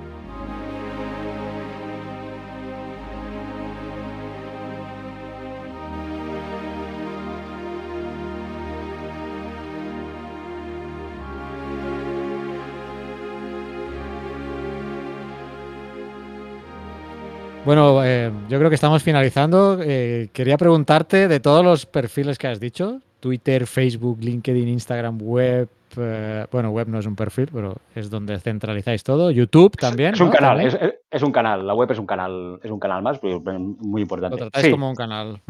Pero no es como una red social, ¿no? Como tal. No, no, porque, porque es, una, es una web institucional, es un dile portal, dile, bueno, es, es- es la carta de presentación que tú tienes en, donde está toda la información allí, está toda la, la información de los perfiles de los investigadores, eh, información sobre los proyectos, bueno, es, es, lo, que te decía antes, ¿no? Es como el núcleo duro de, de, de toda la, comunicación, al menos a nivel digital del instituto, ¿no? Y, sí que es verdad que, ahora que comentabas lo YouTube, mm, cuando al principio de todo, hace como una hora y pico, eh, me has preguntado qué canales teníamos, pues me he olvidado del canal de YouTube. Eh, intentamos darle salida, ahora con Lara pues eh, le, le gusta mucho el tema del vídeo, lo que pasa que producir vídeos no, no, no, ya sabéis, Cuesta no mucho, cuesta mucho. Cuesta- es cuesta mi mucho. también, ¿eh? Eh, Es que, es que para hacer un vídeo eh, o, o tienes que hacerlo bien, porque, porque se ve y se oye. Y Claro. si vosotros, vosotros tenéis un podcast y ya sabéis que cuando el sonido no es bueno, eh, genera mucho ruido, ¿no? Y es como insoportable. Y, y si, hace, si haces un vídeo, al menos inten- a ver, es verdad que no vas a hacer una producción National Geographic, ¿no? Porque ya eso pero, al menos que tenga una, buena calidad. Y, y hacer un vídeo con una calidad relativamente decente, eh, a nivel de grabación y de rodaje ya te pide horas, ni que sean las entrevistas. Luego tener recursos que ya le tienes que dedicar su tiempo o intentar coger recursos de donde puedas. Y luego el montaje. Y el montaje también son, es echarle horas, ¿no? Sí, es y mucho entonces- tiempo. Es, es mucho tiempo. No eh, sé dónde había leído, editar un podcast es entre dos y tres veces la longitud original que tienes que editar. Pues de un vídeo es ocho veces. Sí, sí. eh, O sea, si un vídeo dura tres minutos, tú lo ves un vídeo en YouTube, tres minutos, pues multiplica eso por ocho. Y No, no, eh. O más, ¿eh? Pero bueno, Pero- mínimo ocho. Gente, Sí, gente que, claro. la gente que hace, que hace cosas en YouTube, youtubers, eh, a ver, sí que es verdad que un youtuber, pues depende como si te es solo te sientas delante de la cámara y hablar es una cosa, pero si tú quieres hacer un vídeo y quieres explicar algo con imágenes, con, con- con- con entrevistas y tal, te manda mucho tiempo y, tienes que, eso tienes que editarlo, tienes que intentar ponerle unas músicas, tienes que jugar con todo el lenguaje que, que- conlleva el vídeo, ¿no? Los ambientes, no, sé, cosas. Y, no es fácil. Y, entonces, bueno, eh, el canal está ahí. Vamos a intentar. últimamente le hemos dado, le hemos dado un poco de material, de, material y hemos puesto material, pero bueno, eh, básicamente porque, porque somos dos, ¿no? Y yo intenté, algunas veces intentar hacer cosas y, y lo coges, ¿no? Yo, mira, de, de- las experiencias más bonitas que tengo de- del trabajo que he ido haciendo en los últimos años aquí, ah, fue cuando entré. Eh, recuerdo que fue en el año 2016, y fue con un vídeo, ¿eh? Eh, en, el, en el 2016 eh, estaba en la EGU del 2016, montaban un concurso de explica tu investigación. Y entonces, bueno, me, me llegó el mensaje, enviamos el mensaje para la gente a ver si alguien se apuntaba y una chica del instituto se apuntó. Y entonces dijimos, va, vamos a hacer un vídeo, un vídeo de tres minutos y teníamos que explicar, eh, se tenía que explicar en el vídeo de tres minutos lo que, lo que ella investigaba. Y precisamente ella investigaba temas de sonido sísmico. Eh, era Beatriz Gaite. Bea ahora está en el, en el Geográfico Nacional, en temas de, de sismología. ¿no? Pero bueno, hicimos un vídeo, ella escribió el guion, eh, yo la ayudé en temas de grabación y montaje solo, y salió una cosa muy bonita, y al final ganó el premio. O sea, y, pero, pero bueno, que le tuvimos que echar, pues no sé si tres horas de rodaje, ella no sé cuántas horas escribiendo el guion. De hecho, vino con un guion, un guion casi casi perfecto. Y, y- y lo hicimos. Y, recuerdo que, que- el vídeo lo ganó el premio ¿no? de, la EGU de ese año. Y, pero bueno, que, tienes que estar detrás, es decir, no solo coger la cámara y a ver qué sale. Y, no, no, no, es fácil el tema vídeo. Y, hacer vídeos lo que decía Carlas. Eh, para tres minutos, pues igual son tres horas o, o más, ¿no? Eh, y a veces... eh, Sí, sí, solo es hablar, pero es- lo que decías tú, si ya vas intercalando imágenes, la música y todo, sí es un follón. Os sale más a cuenta hacer un podcast, el podcast de Geo3. Entonces, mira, yo esto lo pensé porque no sé qué pasa ahora con los podcasts. Vosotros lleváis 11 años ya o más, no sé, lleváis una barbaridad, ¿no? Sí, Empezasteis en 12. el, en el demónico ya, casi, casi. Sois del paleozoico un poco. Eh, pero no, no, o sea, vosotros lleváis muchos años. Y, y- pero ahora y, siempre no sé- tenemos pro- y siempre tenemos problemas técnicos. por Han eso, pasado 11 años y aún tenemos problemas de que no grabamos cuando toca. pues, pues el, el- el tema está ahí, ¿no? Y ahora no sé qué pasa con los podcasts que, que se han vuelto a poner de moda otra vez. O sea, hay, hay como un boom de podcasts otra vez.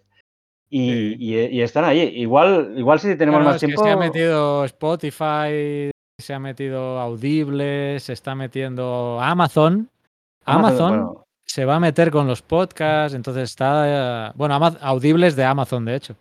Pero en la propia aplicación de música también. Bueno, Carlas, ¿nos muchas vamos a plataformas. jubilar? ¿Tú ¿Me estás diciendo que nos, vamos a, nos van a comprar el podcast o algo así, los de Amazon? ¿Tienes oferta? Bueno, no todavía no, pero te cuento que eh, el podcast de historia, eh, Histocast, lo fichó Audible. Y está, son nuestros vecinos, nacieron como nosotros y han crecido como nosotros, ¿eh? Tienen más audiencia que nosotros, porque la decir, historia. seguramente los escuchamos. La historia, pues bueno, la, la sigue más gente que más, la la geología. más. Pero bueno, que te quiero decir que, que sí, están, los ha fichado Audible, que es una plataforma de audiolibros muy conocida, perteneciente a Amazon. Pero bueno, es que está Spotify también con sus y suscripciones. Y ahora la tendencia que no me gusta, y, y no sé si. Bueno, tiene que ver, ¿no? Son redes sociales también. Eh, está tendiendo, tendiendo todo al, al premium. O sea, a los podcasts de pago. De pago. Entonces, sí. Y yo lo que iba a decir es eso, que ahora, como bien dices, ha habido como un renacer del podcast, pero es como un punto de profesionalización, ¿no? Y a través eh, los medios de comunicación generalistas también están sacando sus podcasts, ¿no? Están eh, acercando material de muy buena calidad a, a mucha gente que antes el podcast lo veía como una cosa más mm, particular o voy a escuchar a una persona que habla de un tema a su manera y ya está, ¿no? Yo creo que está No, habiendo sí como una, capa de profesionalización bastante marcada.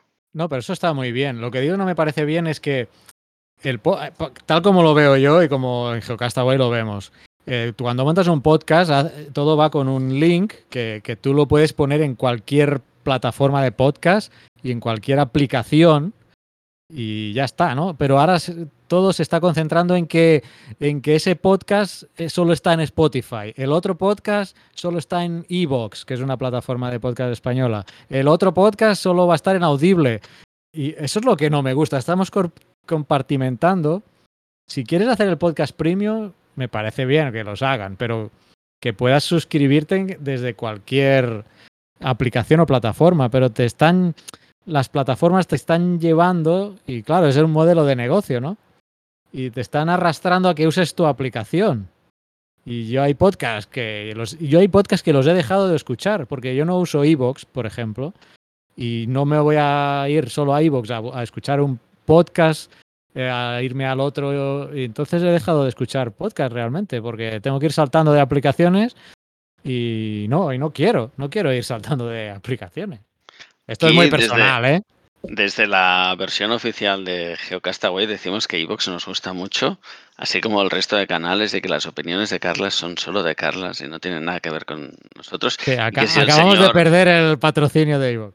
Y si el señor Amazon nos quiere comprar, nosotros estaremos encantados de solo pertenecer a una... A ver, a ver, perdona. Nosotros estamos en Cuonda Podcast, que parece que se te olvida, que nos fichó Cuonda también, Podcast. también. Estamos ahí fichados. Ya, ya te estás vendiendo, Oscar. Ay, ay, ay. Estoy fatal. Yo lo que estaba intentando asegurarme es una jubilación dorada, comprarme yates, viajar de afloramiento en afloramiento. No, no cuela, ¿no? Eso. Eh, bueno, sí, no. Oye, y, y Jordi, eh, contenidos así como TikTok, que son como muy informales, que son redes... eh, ¿hasta, hasta qué punto se puede eh, divulgar en cualquier sitio? Que esa es una, una cuestión que a mí me gusta mucho, que yo siempre opino eso, ¿eh? que puedes acabar divulgando en cualquier sitio. Bueno, Pero- divulgar en cualquier sitio, tú puedes, mira, eh, ahora en mayo, ¿no? Que hacen el Pint of Science, puedes divulgar tomándote una cerveza. Es Sí. Pero hasta Eh, cierto punto e- el bar es un sitio, mira, yo he ido a unos cuantos Pindot Sayers, ¿no? Te, te tomas a tu decir que te ido a, a varios bares. También, también he ido a varios bares. Eh, eh, es un punto, hasta cierto punto, que puede ser, ¿no? Hacen la charla, tú estás ahí sentado, estás atendiendo la charla, ¿no? Pero mm, yo mi gran tema últimamente es TikTok, ¿no? Yo veo TikTok, estoy ahí mirando y, y veo una serie de vídeos que yo pienso, la geología aquí no entra de ninguna manera. Y, y poco a poco voy pensando estrategias, ¿no? Mira, si hiciéramos esto, entraría por aquí o luego al final no haré nada, ¿eh? pero mi cabeza va funcionando. Y veo alguna gente que hace algún contenido geológico por ahí metido, ¿no?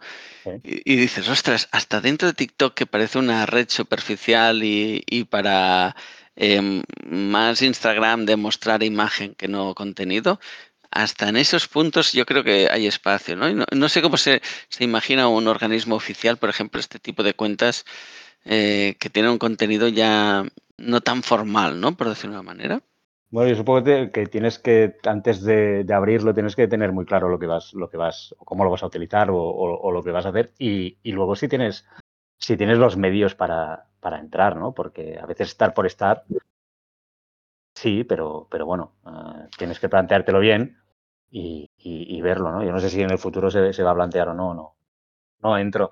Lo que pasa que, que, que si quieres hacer una cosa, ni que sea un poco elaborada y que tenga un poco de éxito, para TikTok parece que no, pero hay vídeos de TikTok que parece que sean cualquier cosa y detrás eh, hay un trabajo que precisamente lo que generan es la viralidad, ¿no? Y que eso se, se pueda difundir. Eh, la verdad es que no sé, porque TikTok yo me, te- me tengo que poner, ¿eh? porque ya te digo que con tantas cosas yo ya no puedo. Pero, pero TikTok en, en el fondo tienes un límite de- del tiempo del vídeo, ¿no? ¿O no? Sí, sí, los, los vídeos son cortitos. Máximo es un ser minuto, creo. Bueno, pues es un reto, ¿no? Intentar explicar a- algunas cosas. Sí, de- había, había un un vídeo de, ahora no me acuerdo de qué era, pero que era una chica explicando un tema de geología y lo explicaba súper sintético, súper, era un poco en plan Twitter pasado imagen, ¿no? Es decir, eh, en, cuatro en cuatro mensajes te traslado lo que quiero decir y te lo traslado bien. Un hilo, claro. ¿no? Eh, Lo que pasa que, que a veces también hay los nativos digitales que esto ya lo llevan como en la sangre, ¿no? Y nosotros que igual somos de otra, no sé, yo tengo, soy de los años 70, ¿no? Casi casi nací con la tele en color. Aún no tan Y- vacu- estás a punto de vacunarte, ¿no? Sí, sí, ya, ya me toca, ya me toca. No sé, un Estamos igual aquí. tocar. Estamos, estamos- Hoy en día es un buen indicador de edades. Sí, sí, sí. te- te- Tú ya, ya no, no preguntas cuántos años tienes, sino si te han vacunado. Eh, no, no, o sea, hay, hay ahora las, las nuevas generaciones, o sea, todo esto lo dominan, ¿no? Antes hablabais de Olaya o, o Nia, ¿no? Nia tiene un imperio en redes que yo alucino, o sea, que es un imperio. Eh, seguidores tiene mil y, bueno, y, juega con una cosa. A, a mí Nia me gusta mucho en el sentido de lo que hace ella, mm, el tema gráfico, ¿no? La ilustración que hace y, le están saliendo muy bien las cosas. Y ella, eh, no sé, pues ella sí que podía, mira, po- podíamos ficharla para hacer un canal de TikTok con sus, con sus ilustraciones, por ejemplo, no sé, ¿no? Es que mm, hay que, hay, hay que ponerse, y no sé si ya vamos tarde, porque eh, seguramente de aquí X tiempo eh, saldrá otra red social que vete a saber, vete a saber tú que, cómo funciona, ¿no? Porque es que esto, todo- el, el proceso es, es como imparable, ¿no? Es como una rueda y, y cada vez van saliendo Van las saliendo redes y tal. Y, y al, final, al final siempre hay unas que son las básicas, ¿no? Pero bueno, en, en TikTok pues hay un público y igual es un público que te interesa lle- llegar, ¿no? El público joven. Lo que pasa es que también tienes que tener en cuenta qué quieres decir o qué quieres explicar, ¿no? Y eso detrás lleva un, un trabajo si quieres hacer las cosas bien. Y el abandono de, abandono de redes también estaba pensando, porque yo siempre he criticado Facebook y, y ahora ya para mí ya es casi un cajón desastre, ¿no? De, de una parte de gente que se quedó allí y se ha quedado como aislada, No sé cómo Sí. decirlo. Para mí es, es como una, una red social que se está desmembrando, pero le está costando mucho desmembrar. Pero a mí ya no me interesa, no me crea interés comunicar ahí. No sé cómo lo vivéis. Una, una entidad así más estatal, este, este más. Cómo ver, eh, abandonar un sitio, ¿no? Como, o si vale que- la pena, ¿no? En el fondo, estar ahí o, o, o a lo mejor aún rinde y vale la pena. Bueno, es depende de lo que te aporte, ¿no? Y si de, momento lo puedes ir utilizando, yo creo que, que- no está mal, porque tiene- también hay, su público y, y hay una cosa en Facebook que, que- yo no creía, pero luego pues aparecieron, ¿no? Que son, no sé, lo- creo que lo hablaba, lo hablaba antes, ¿no? Hay grupos en Facebook, hay grupos, hay la tira de grupos sobre geología.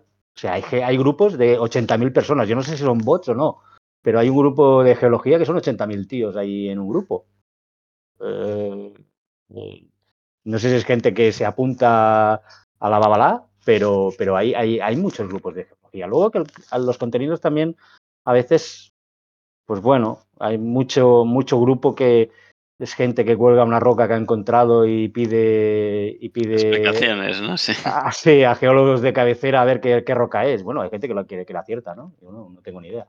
Pero, pero sí, ahí se pueden compartir cosas. Pero sí que es verdad, está allí y, y- y- y en, en ciertos países y en ciertos, en ciertos ámbitos, yo creo que es una red social que todavía, todavía se lleva. ¿eh? Aquí puede haber quedado un poco más desfasada, pero, pero hay, hay, hay ciertos ámbitos donde Facebook tiene todavía su, entre comillas, poder, ¿no?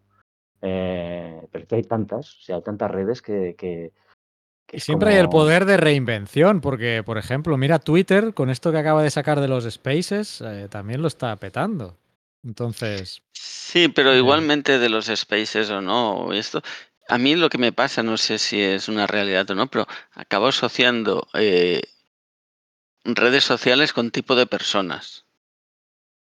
No sé si es real esto o no, pero eh, cuando pienso en una persona de Twitter, pienso que es un, un- una manera de funcionar diferente de una persona de, de Facebook. era un ¿no? hater, hay un tipo salivando bilis por la boca. ¡Ah!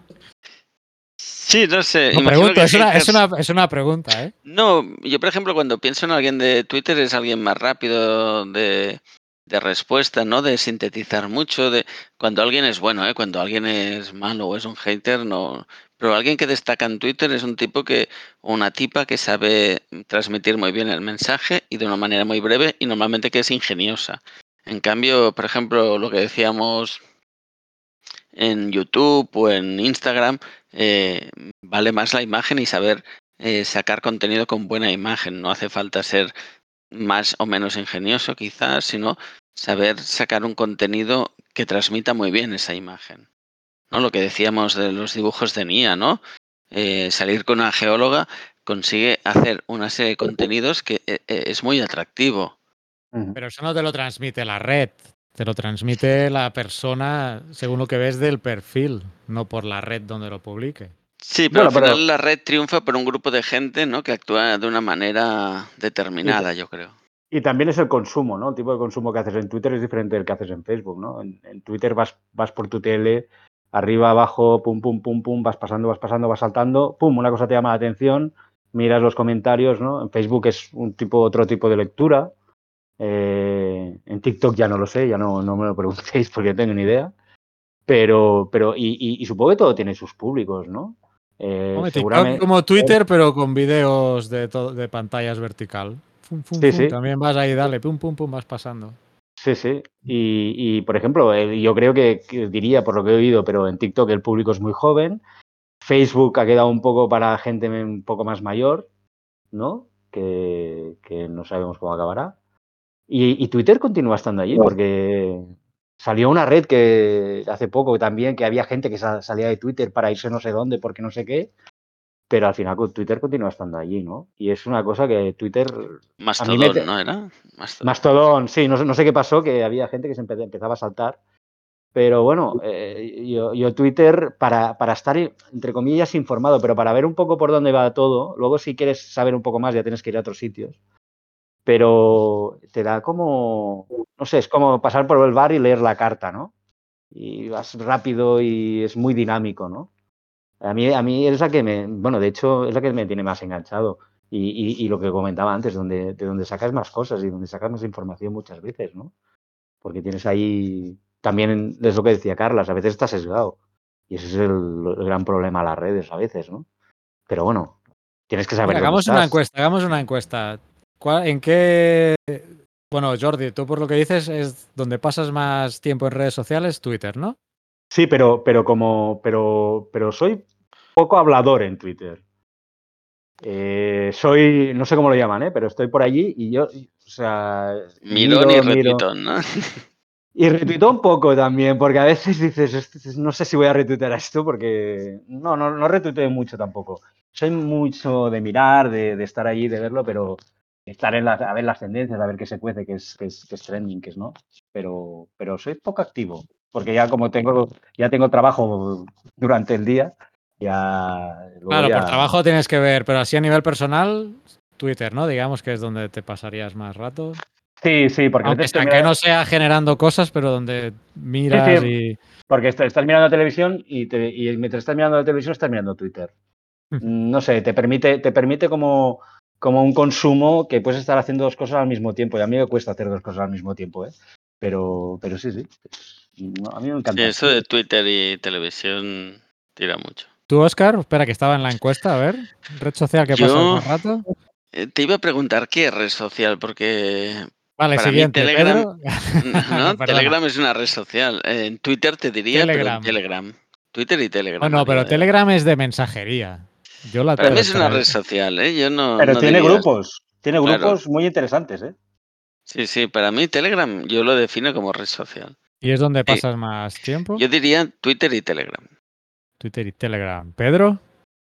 Yo Twitter también, o sea, sin, sin duda.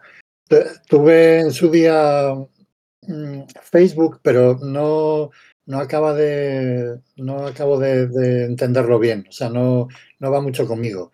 Y luego, bueno, mm, estuve también explorando otras como el Snapchat, pero tampoco llegué a entenderlo muy bien. Aunque luego con, con los stories de Instagram ya, ya vi cómo funcionaba. Pero claro, Snapchat no, no tal. Y luego, bueno, teníamos una en España que era, ¿cómo se llamaba esta? La del Eh, plátano. ¿Plátano? mm, Balú. No, plátano. Fue la que 20, pra- 20. 20, Twenty. 20. Ah, tú, que también- no, yo quería decir otra. Pero Tw- Twenty era demasiado, no sé, fue eso tampoco. Yo, yo me metí y, y tenía ahí, porque fue un año que di clase en primero y estaban todos metidos en Twenty. Y dije, bueno, pues me meto yo también, pero no, no llegué a entenderlo tampoco muy bien. Entonces, bueno, y tampoco duró mucho, o sea que, que bueno. Sí, me acuerdo que tuvo un boom ese 20, sí, sí. Sí, ¿Y tú, Mario? Yo Twitter casi todo y Telegram, como dice Oscar. Telegram también. Mira, eso no, no lo había contemplado así. Yo también paso en Telegram, pero no, la estrella es, es Twitter. Y le voy a preguntar a Sara, que se ha incorporado tarde y la tenemos ahí, pero ya que está, no la puedo discriminar. Sara, bienvenida. Incorporándote a esta tertulia que ya estamos terminando, pero quería preguntarte, ya que estás por aquí, ¿qué red social es la que pasas más tiempo? Twitter. Twitter también. Sí. Yo creo que estamos muy sesgados porque nos hemos ido conociendo en Twitter, o sea que también. Sí, es verdad. Yo hay un problema de base, sí. so- somos amigos de Twitter. Pues nada, viva Twitter. No sé, Bueno, Oscar, que- si Y quieres. es cierto que yo empecé con, con este, con Twenty y con Google Plus. O sea, yo he ido cerrando. Es como el que cierra los bares, pero he ido Iba cerrando. a esas decir, tú estás sociales. cerrando bares.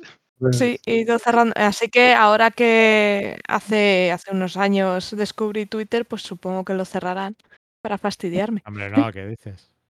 Y no hemos dicho Twitch en ningún momento, pero también es otra red que va subiendo y va generando bastante contenido interesante también. Sí, también. Es de El tema de vídeo. vídeos, sí. Y, y, y juegos, ¿no? O sea, al final Sí. cosa que nace como juegos y pues, Pues que nació, Es nació como, juegos. Sí, es para retransmisión de juegos, nació así, pero está ocupando un poco el nicho de YouTube.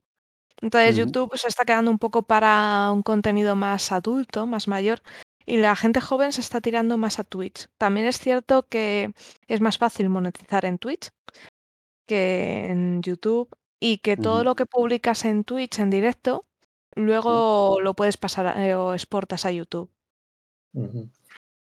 Pero no queda grabado en la red, en, en Sí, sí, Twitch. sí, sí. Sí, Se también. queda grabado, sí. Mira, es una manera para hacer, para hacer seminarios o para hacer conferencias, a veces puede ser una buena, una buena manera. Muy interesante porque además eh, te permite tener, eh, interactuar muy bien con tus oyentes, Te permite publicar el propio chat en la pantalla, te permite hacer cosas muy, muy curiosas y generar recompensas entre tus propios oyentes. Está, está bien para que, porque el oyente se siente un poco arropado, ¿no? Siente que forma parte. Hay que investigar nuevas. No, nunca terminamos de aprender. Exacto. Bueno, eh, como soy el que mañana se levanta pronto, voy, voy a apretar para cerrar. eh, eh, sobre todo, Jordi, El bloque muchísimas uno. gracias. Va- Vamos a terminar el bloque el 1 bloque del uno. programa. ¿Eh? Que no, que no- veo que no has visto los mensajes que te he enviado por privado. No, no, no he estado atento, estaba por otros temas y no te he. No. no, Eh, sí, bueno, sí que quería dar las gracias a Jordi que nos, nos ha explicado cosas súper interesantes de cómo funciona una cuenta institucional, que le agradecemos muchísimo el rato que nos ha dedicado, además dos veces con el follón de la primera grabación, así que muchísimas gracias y nada, eh, si Carla, si quieres, pasamos al bloque 1, pero yo me levanto a las 5 de la mañana. No, no, ya. Gracias, Jordi. Solo ya hemos hablado de redes sociales, pero cu- ¿cuál es tu usuario? ¿Cuáles son los usuarios de, de las redes sociales?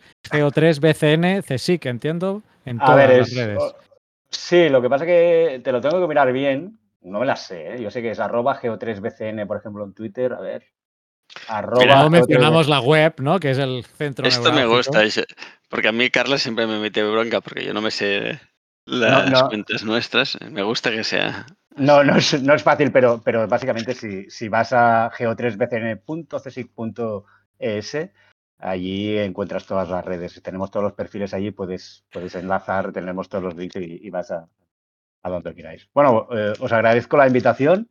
No sé si habéis aprendido algo, si os ha servido algo todo lo que os, os he explicado. Yo también, a mí me gusta mucho hablar, me ha gustado mucho hablar con vosotros. Eh, es mi, pri- mi primera experiencia en un podcast. Eh, Pues no, no será la última, ya te lo decimos. Mm, Bueno, no sé, pero, pero que me ha gustado mucho y yo también me voy a dormir que mañana, ma- mira, mañana tengo grabación, a ver cómo sale. Muy Pues bien. muchas gracias, Jordi. Próxima. Un saludo a todos. Encantado, un saludo. Venga, un saludo.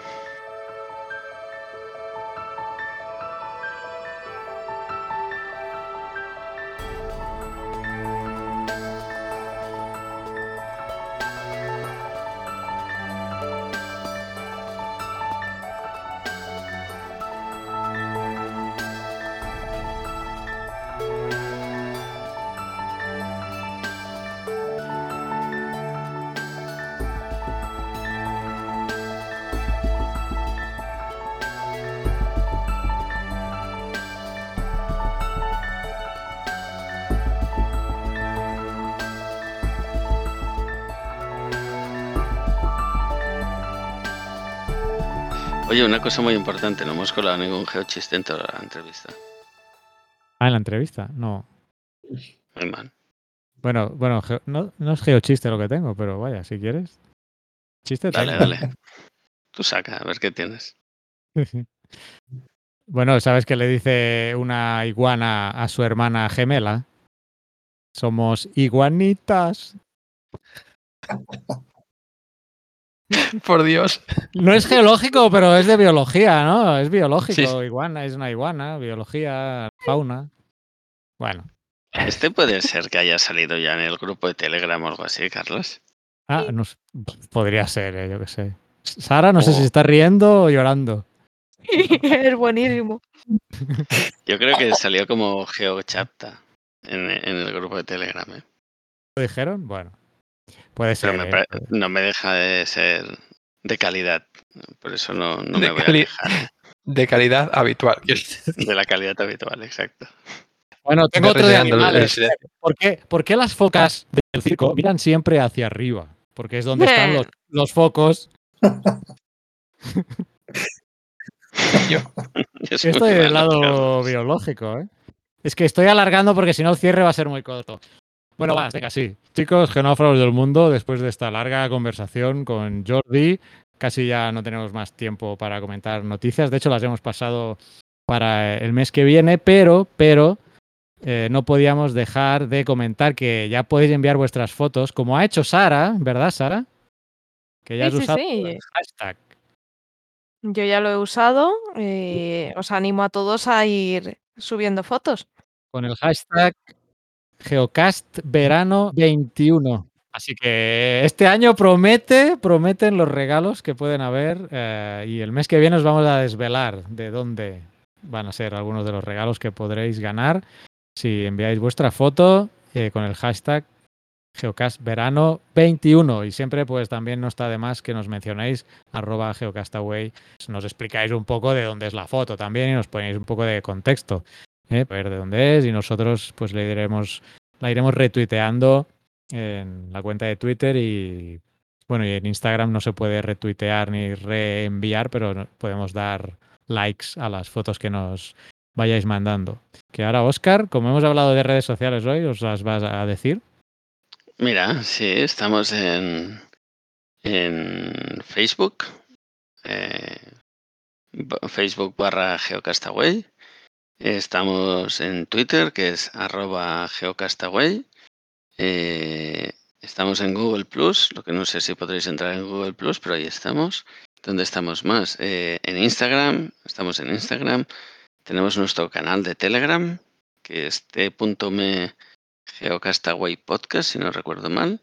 Y qué más, qué más. No sé si abrimos una cuenta en. En En- Instagram es Geocastaway, todos son Ah, bueno, sí, en Geocastaway. este- En todos sí, lados somos Geocastaway. Pero- pensando, ¿en TikTok abrimos cuenta o solo.? También hay cuentas, sí, hay, pero hay bueno, cuenta, no, hemos no hecho está nada, pero ahí está la cuenta. Sí. Sí, hay algún vídeo, hay algún vídeo. Se pueden pasar a ver, hay algún vídeo que he colgado, sí. ah, mira, pues ya has hecho más que yo. tío. sí, sí. día tengo que hacer un vídeo. Hace como 11 años que. Vale, y, y yo creo que ya no estamos en ninguna red más. Nada, ¿cuál nos quedaría? Bueno, en Twitch, ¿no? De Discord, las que hemos en- comentado hoy. En Discord también nos puedes encontrar y Twitch no estamos, ¿no? Tenemos a nuestros amigos de la Roca Filosofal ahí en, en Twitch. O sea que nos Eso podemos sumar ahí y ya está, si no tenemos que estar en todos los sitios. Claro. Muy bien. Pues bueno, si quieres te cuento otro chiste astronómico. Mira, Jaimito, la luna está llena. ¿De qué? Le dice Jaimito. Por ¿De Dios. Madre mía. ¿Veis? ¿Veis? Este es el nivel. Este es el nivel. Hostia, no, Ya ves no que sé no si es la hora, pero, pero no lo he pillado. ¿Ves? Por, por eso es el nivel. Nos contáis un chiste de este nivel en el grupo de Telegram, ¿eh? t.me barra Geocastaway Podcast.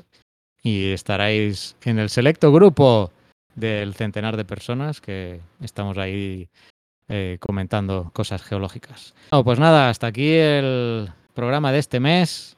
Que vamos, Pedro, ¿qué número era para finalizar? Centésimo vigésimo sexto. Bueno, ya me callo, que de aquí también es tarde. ¿eh? Si es tarde allí, o sea, es tarde Sí. aquí, imaginaros cómo estáis ahí vosotros. Venga, hasta el mes que viene. Un saludo a todos. Hasta luego. Adiós. Adiós. Envíanos tus comentarios, preguntas o sugerencias a geocastaway.gmail.com. Puedes escribirnos en nuestra web geocastaway.com. Búscanos en Facebook y en Twitter.